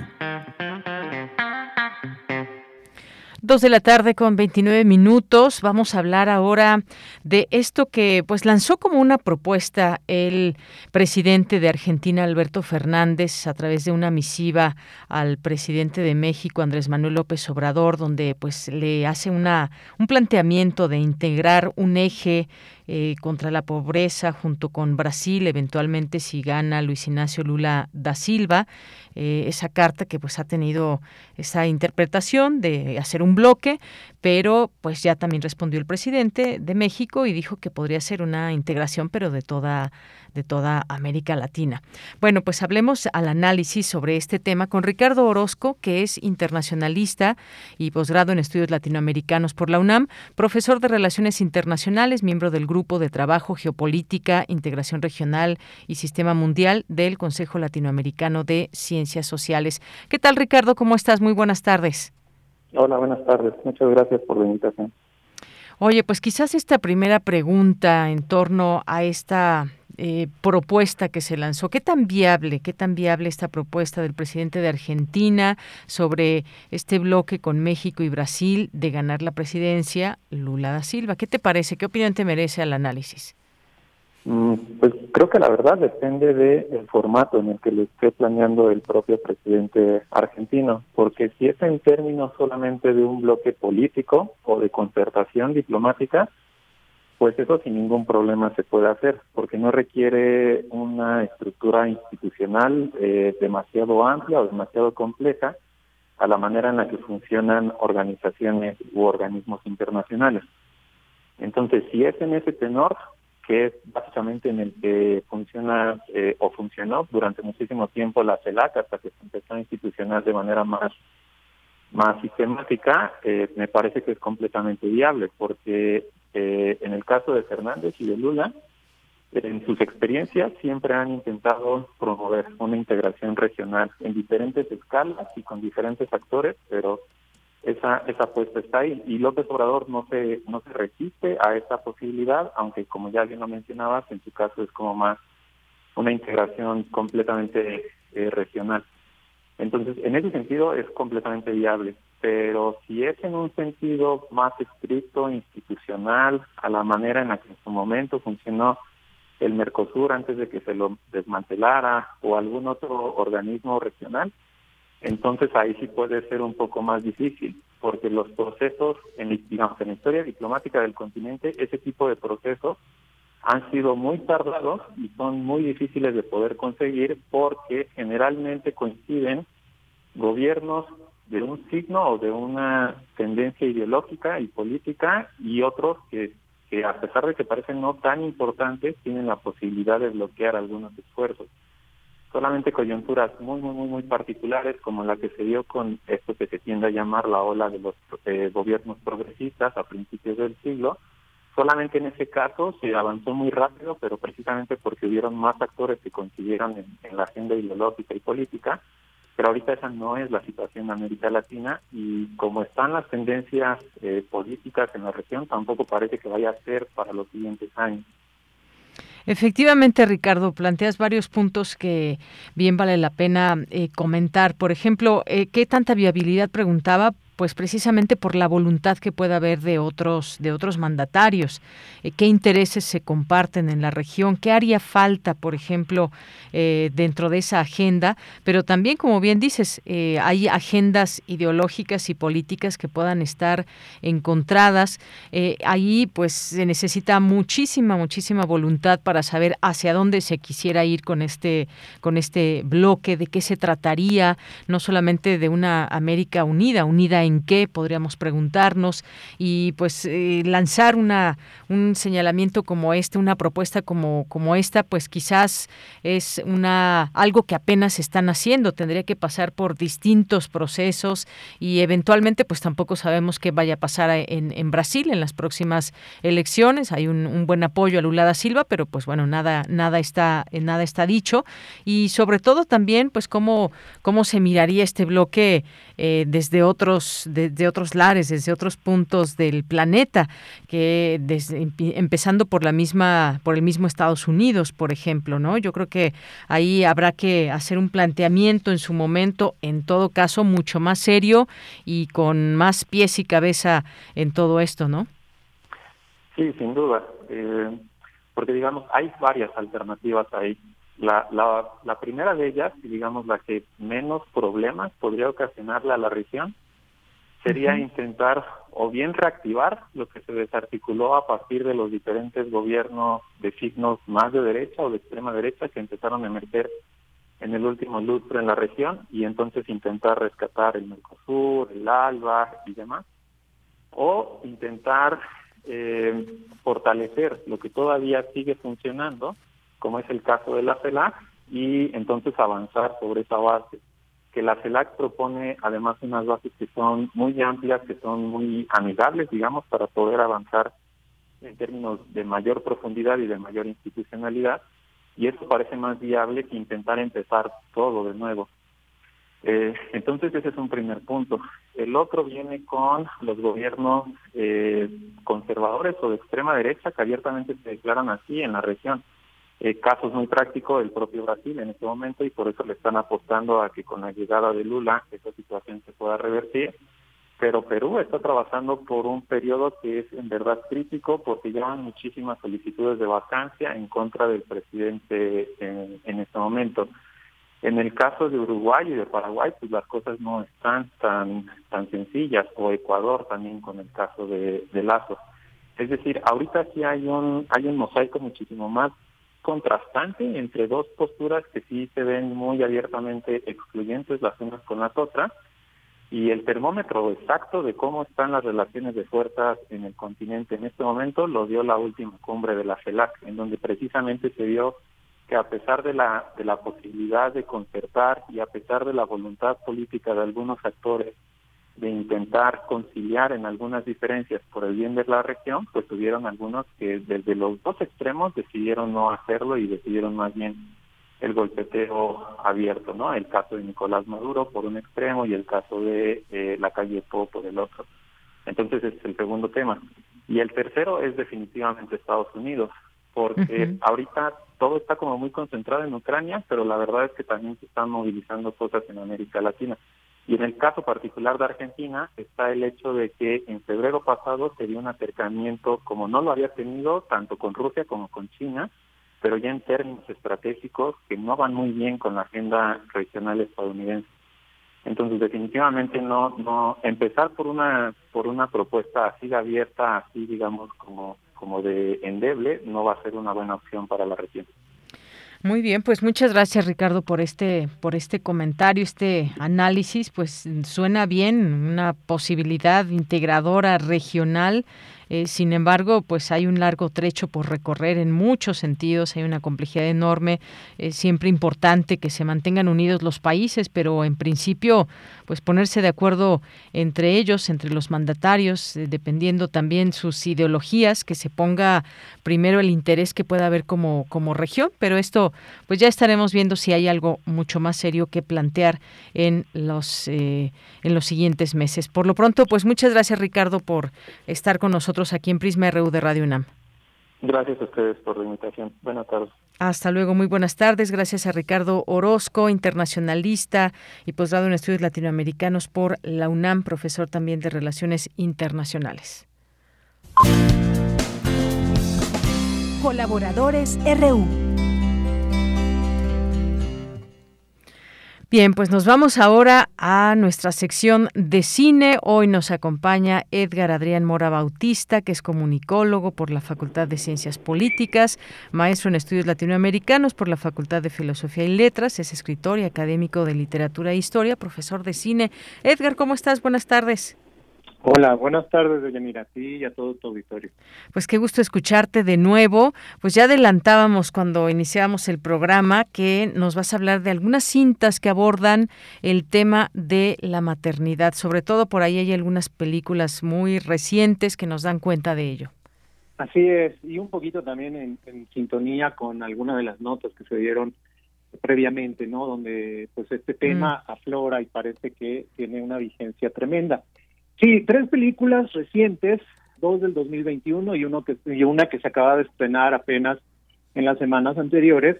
Eh, son Madres Paralelas de Pedro Almodóvar, que se lanzó en el año 2021 y que cuenta la historia de Janis y Ana, que son dos chicas que eh, coinciden en una sala de parto.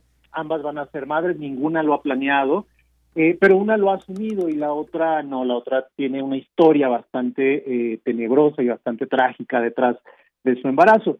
Almodóvar utiliza esta, esta línea o esta premisa para plantear cuestiones relacionadas con la identidad, es decir, con el derecho que las personas tenemos a la identidad, tanto desde el plano colectivo como desde el plano individual. Eh, las hijas de estas dos mujeres que aparecen como protagonistas eh, tienen que enfrentarse en determinado momento a una situación en donde el derecho a tener una identidad y a saber de dónde se procede es muy, muy importante para la trama. Eh, al mismo tiempo, Almodóvar teje una línea paralela de historia que tiene que ver con la recuperación de restos de desaparecidos durante la Guerra Civil Española, es decir, hay un intento de abordar la cuestión identitaria tanto desde lo colectivo como desde lo individual. Vemos aquí en este en esta cinta pues un Almodóvar menos humorístico que varias de sus obras previas, más político, más serio, más reflexivo. Esta cinta me parece está muy cercana a la inmediata anterior que sacó también Dolor y Gloria, donde reflexiona sobre la identidad individual y la identidad del artista. Acá vemos más bien una reflexión sobre lo materno y sobre lo femenino. Una, una película muy bien lograda, me, me, parece, con esta reflexión también que haces, que nos comentas y que también eh, forma parte de esta, de esta película, más allá de, de, la maternidad también, pues situarla en un contexto actual donde pues también la, la memoria importante sobre estos casos que se sufrieron allá en, en España, eh, pues un poco la, la nueva generación que ya no tiene tan a flor de piel todo, todo esto que sucedió con el franquismo. Así es, la, la, necesidad de recuperación de la memoria y, y, de la identidad como uno de los elementos importantísimos. Y esa idea de la memoria se presenta también en la segunda película que, que, le, que quería comentar, uh -huh. que es de los Dotter, La hija oscura, que está basada en la, una novela de Elena Ferrante que lleva el mismo título y que es la ópera prima de una excelente actriz que ahora pues también nos sorprende como directora que es Ma Maggie Gyllenhaal. Uh -huh. En 2021 eh, lanza esta película que la trama de manera muy breve es una académica madura, una profesora universitaria que se llama Leda, reflexiona sobre su pasado cuando conoce a una mujer mucho más joven que ella, que se llama Nina, y a su pequeña hija, y entonces empieza a tener una serie de regresiones que la llevan a reflexionar acerca de su propio papel como madre. Eh, en esta película vemos una reflexión muy dura acerca de la maternidad romantizada, es decir, de esta idea del deber ser o cómo debería de ser las, las madres y cómo deberían tener amor incondicional y cuestiones de ese tipo, y plantearse la idea de lo que representa ser una mala madre, es decir, poner antes las, los intereses individuales, los intereses profesionales, la posibilidad de crecimiento, el hambre intelectual que eh, inunda a esta joven madre durante pues, los tiempos previos y que lo lleva a tomar una decisión que le va a pesar el resto de, de su vida. Lo, lo, interesante de la, de la cinta es que está contada como un thriller, es decir, es uh -huh. muy emocionante, tiene una cantidad de tensión tremenda, o sea, hay momentos en los cuales uno sí tiene como que decirle a, a, a la directora, ya, por favor, dime uh -huh. qué es lo que va a pasar. Hay una escenificación de violencias varia, variadas, de, de, todo tipo, del crimen, de la violencia hacia el interior de los hogares, uh -huh. de esta violencia hacia sí misma por esta tortura constante preguntándose si fue una buena madre. La, la protagonista es Olivia Colman, ¿no? que es una actriz enorme, a mí me parece sí. una de las mejores actrices de los últimos tiempos, y logra transmitir toda esa tensión que, eh, que está presente en la novela de Serrante, pero pues que aquí Gyllenhaal la, la logra llevar de muy buena manera. Efectivamente, sí, una película, una película también muy reciente que nos lleva a todas estas eh, reflexiones uh, desde la memoria también, como bien dices, de la protagonista. Y hay otra película que esa es la de las tres que, que nos vas a platicar en total. Esa es la única que no que no he visto. Cuéntanos, por favor. Ah, eh, se, se, acaba de estrenar, me uh -huh. parece la semana pasada, Turning Red. Ajá. Este, o rojo, o, o, convirtiéndose en rojo, o algo así, uh -huh. de la directora Domichi de, que, que se produjo en el 2022, es una cinta animada de la factoría Pixar, que sabemos ya fue absorbida por Disney, y es una historia en apariencia superficial, habla de fantástica, dirigida a un público, yo digo que no infantil, sino como en la frontera entre la niñez y la, y la adolescencia. Mei Lee es una adolescente modelo, la estudiante perfecta, es rara para los para los estándares pues de esta normalización de lo que tendría que ser un adolescente pero es muy segura de sí misma. Y, y, esa seguridad le viene pues de que tiene un grupo de amigas que se convierte como en una especie de soporte para dejarla ser como es. El, el conflicto es que por una maldición heredada de la línea materna de ella pues eh, resulta que hereda una maldición que consiste en que cuando ella expresa demasiados de manera muy efusiva determinadas emociones o sentimientos, pues se convierte en un panda rojo gigante, ¿no? Uh -huh. Es como, como la línea, la, la sinopsis de la historia. A mí me parece una linda, muy linda alegoría sobre los efectos de la maternidad rigurosa. La madre Mei Lee es una madre que la cosa todo el tiempo, que le pide buenas cuentas, que le pide un comportamiento intachable, que inclusive va y la espía dentro de su escuela y que la tiene como bastante arrinconada con respecto del deber ser. Eh, pero también al mismo tiempo es una alegoría muy bonita sobre los rituales de paso de la adolescencia femenina. Hay una referencia, por ejemplo, muy sutil y muy divertida a la, a la cuestión de la menstruación. Eh, uh -huh. y, y también sobre el papel que tiene la amistad es decir, esta, esta idea de tener amigos en los cuales reconocerse, en este caso son amigas, son un grupo de amigas, que le permite sobrevivir esta etapa, ¿no? Es una cinta que ha generado pues una polémica que a mí me parece pues también muy interesante porque en general ha sido desaprobada por muchos padres o madres, uno puede ver los comentarios en los foros de cine y los padres y madres dicen que incita la idea de que hay que hacerle caso primero a los amigos antes que a los papás y cosas así. Pero lo que lo que a mí me parece valioso es que hay un amplio consenso entre muchas mujeres jóvenes que se han visto representadas, bueno, jóvenes y no tan jóvenes, y que plantean pues que ah, hay un mensaje con el cual pueden identificarse dentro de esta cinta, que es, eh, insisto, una, una película animada dirigida a niños. Yo no vería tanto como público infantil, sino ahí en una frontera, que es esa frontera pues bastante desdibujada, ¿no? Entre la niñez y la adolescencia o el paso de ser niño a ser adulto. Muy bien, pues Edgar, muchas gracias por estas recomendaciones aquí ya anotadísimas y propuestas para nuestro público que nos está escuchando. Si es que no las han visto, si ya las vieron o alguna de ellas, pues también coméntenos qué les han parecido. Pues Edgar, muchísimas gracias por estar con nosotros de nueva cuenta aquí en Prisma RU de Radio UNAM. Gracias a ti y a todos los escuchas. Estamos en contacto. Claro que sí, un abrazo. Hasta luego. Hasta luego. Bueno, pues fue Edgar Adrián Mora Bautista, comunicólogo, profesor de cine y pues bueno, platicándonos aquí algunos jueves sobre, sobre cine, algunas recomendaciones, algunas películas. Nos dice Rosario Durán Martínez, ya cambiando de tema, que pues hoy es el día de San Patricio, efectivamente 17, hoy 17 de marzo, día de San Patricio, que pues bueno, se recuerda también este, además del santo patrono de Irlanda, pues el batallón de San Patricio aquí en México que luchó contra Estados Unidos. Sí, efectivamente, Rosario, muchas gracias.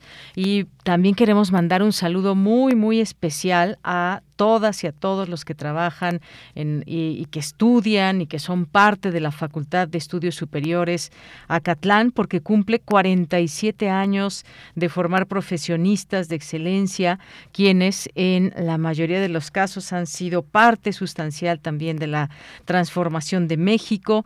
Y bueno, pues un 17 de marzo de 1975 nació la Escuela Nacional de Estudios Profesionales, la ENEP Acatlán, eh, gracias a un proyecto impulsado por el doctor Pablo González Casanova, entonces rector de la UNAM, a quien recientemente se le ha hecho un homenaje más que merecido.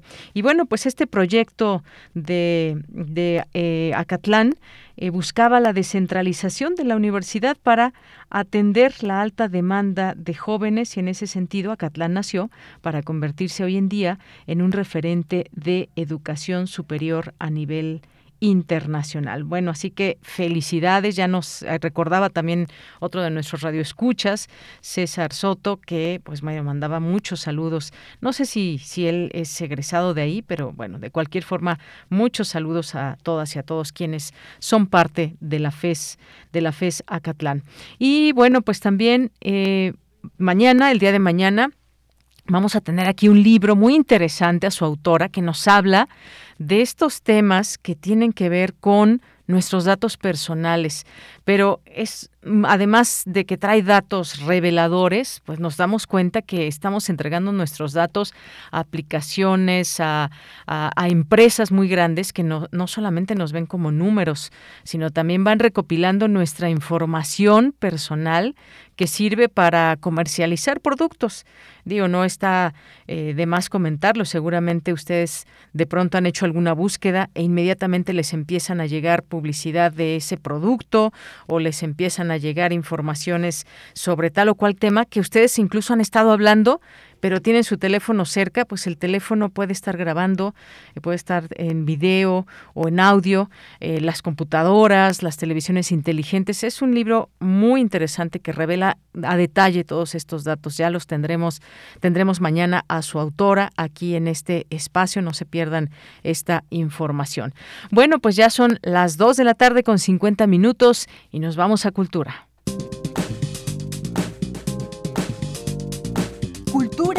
RU. ¿Qué tal, Tamara? Muy buenas tardes. Adelante. Deyanira, qué gusto saludarte y saludar al auditorio de Prisma RU a través de estas frecuencias, a las y los que están detrás de la bocina y llegaron hasta este momento del programa. Muchísimas gracias por escucharnos. Hoy les tenemos información de un encuentro que se realizará el 3, 4 y 5 de abril. Se trata de Soundcheck Expo, un evento para los escuchas asiduos, para los amantes de las sonoridades que están interesados, interesadas en conocer más de la industria de la música a través de encuentros con los especialistas. Este evento se va a realizar de forma híbrida, contará con clases magistrales, conferencias, una jornada educativa, también se ofrecerá el programa de músico a músico, se hablará de producción, microfonía, iluminación y vaya, hay todo un mar de posibilidades.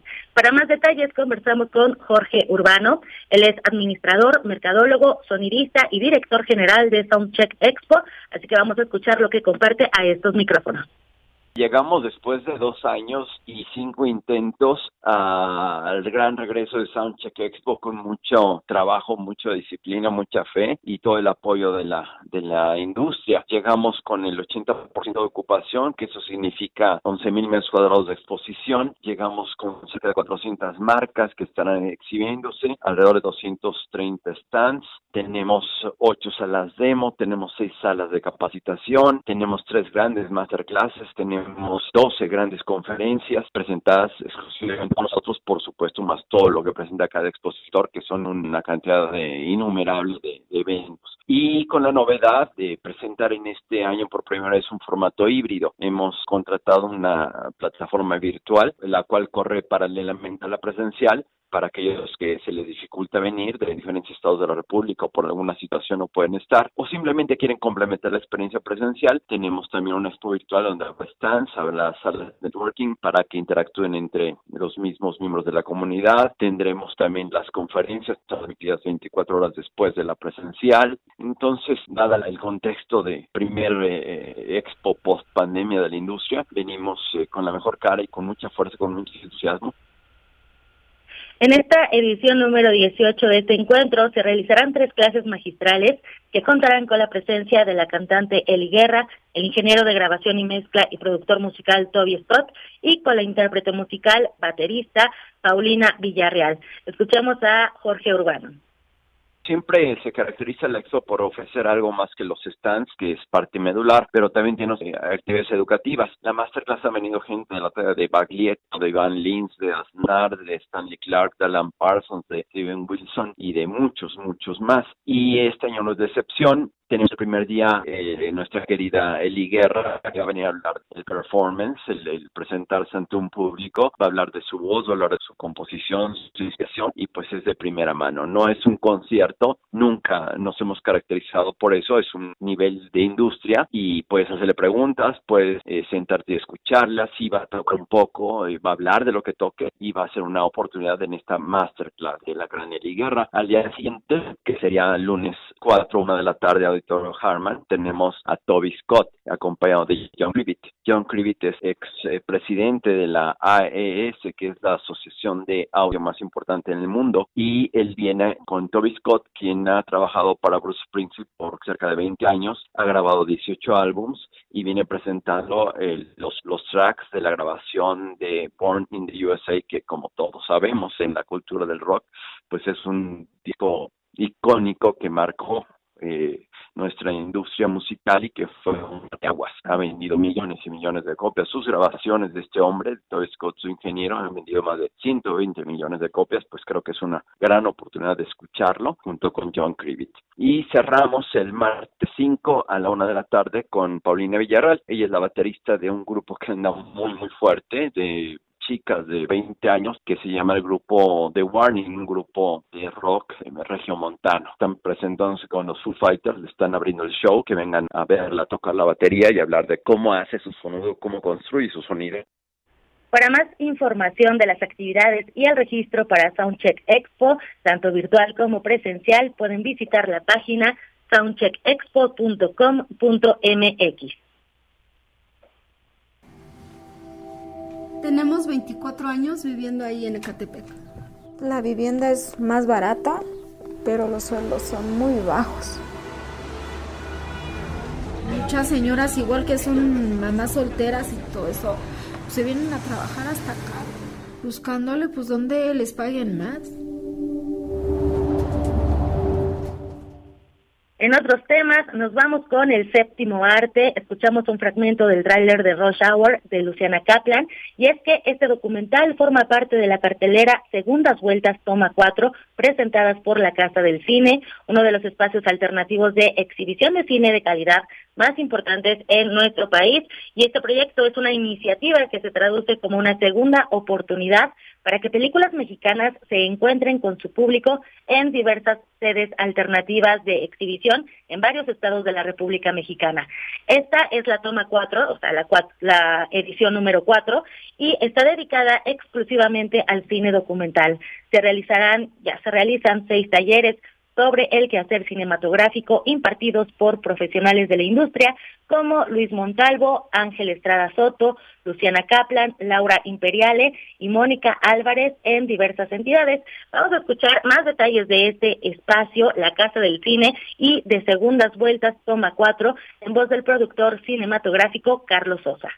La Casa del Cine, como ustedes saben, es un espacio donde proyectamos cine de calidad, un espacio alternativo, una sala de exhibición alternativa. Llevamos ya 12 años con este espacio. Tuvo un quiebre, digamos, fuerte en el 2020 finales, donde anunciamos que cerrábamos definitivamente, pero es un lugar que no solo se resiste a no cerrar, sino que verdaderamente la gente ya lo hizo suyo. Pasó en el temblor del 2017, que cuando pensamos que no iba a regresar la gente, regresó y llenaron las salas y ahora que decidimos cerrar por lo de la pandemia, la gente se puso muy activa y reabrimos y ahora está pues mejor que nunca de audiencia. Y dentro de todas las actividades que hicimos en Casa del Cine, desde que empezamos, nuestra actividad, digamos, este, más querida es Segundas Vueltas, que es cuando le damos a 20, 25 películas cada año la oportunidad de reestrenar, de tener una segunda vuelta para encontrarse con sus audiencias el cine mexicano desafortunadamente no siempre tiene buenos horarios o el tiempo necesario para que la gente pueda saber de las películas. Entonces esto es una actividad que se nos ocurre desde el 2014, hemos hecho cuatro ediciones y en esta última vamos a llegar a los 100 títulos reestrenados. Pero nosotros en México, y tú lo ves y toda la gente lo ve, ganamos premios en festivales, las películas son muy festejadas y son películas que llegan a salas de cine y no están más de 15 días y salen con poquitas copias y de pronto esfuman. Entonces, un poquito la idea de segundas vueltas es de una manera simbólica, porque no es como que resolvamos el problema, llevar estas películas a otros lugares que no sean solo la Ciudad de México. Estas películas logran tener una ventana en cinetecas, en la Cineteca Nacional o en espacios como la Casa del Cine, pero normalmente eso es en ciudades grandes del país o en la Ciudad de México. Entonces, lo que buscamos nosotros, por un lado, dentro de estos tres universos, es llevar esas películas a los lugares donde no existen estas posibilidades de ver estos contenidos las películas documentales que se van a reestrenar en este año son Margarita de Bruno Santamaría, La Libertad, Libertad del Diablo de Ebrardo González, Aquí sigo de Lorenzo Hagerman, La Mami de Laura Herrero, también está Los Ojos del Mar de José Álvarez, muchos de ellos ya hemos hablado en este mismo espacio, también está Resurrección de Eugenio Polkowski y estarán disponibles, bueno, hay más, pero también están disponibles en la Ciudad de México, Morelos, Puebla, Baja California, Chiapas, en el Estado de México, Guadalajara, Querétaro, Campeche, Quintana Roo y Durango. Y ya para finalizar, eh, tenemos 10 pases dobles para la premier de Al Límite de la Venganza. Es un filme cuya historia se desarrolla en la frontera entre México y Estados Unidos.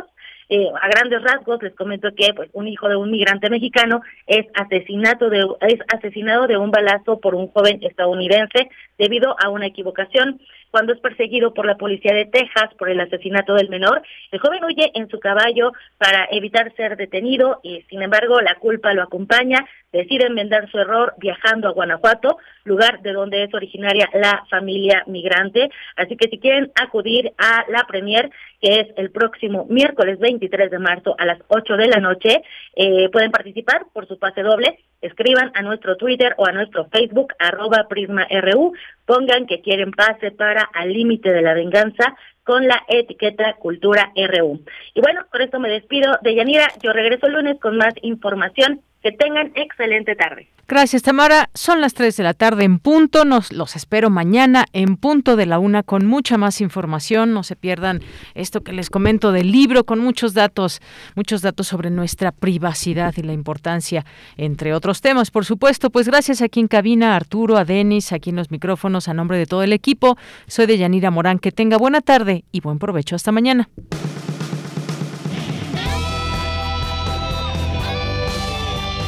Prisma RU. Relatamos al mundo.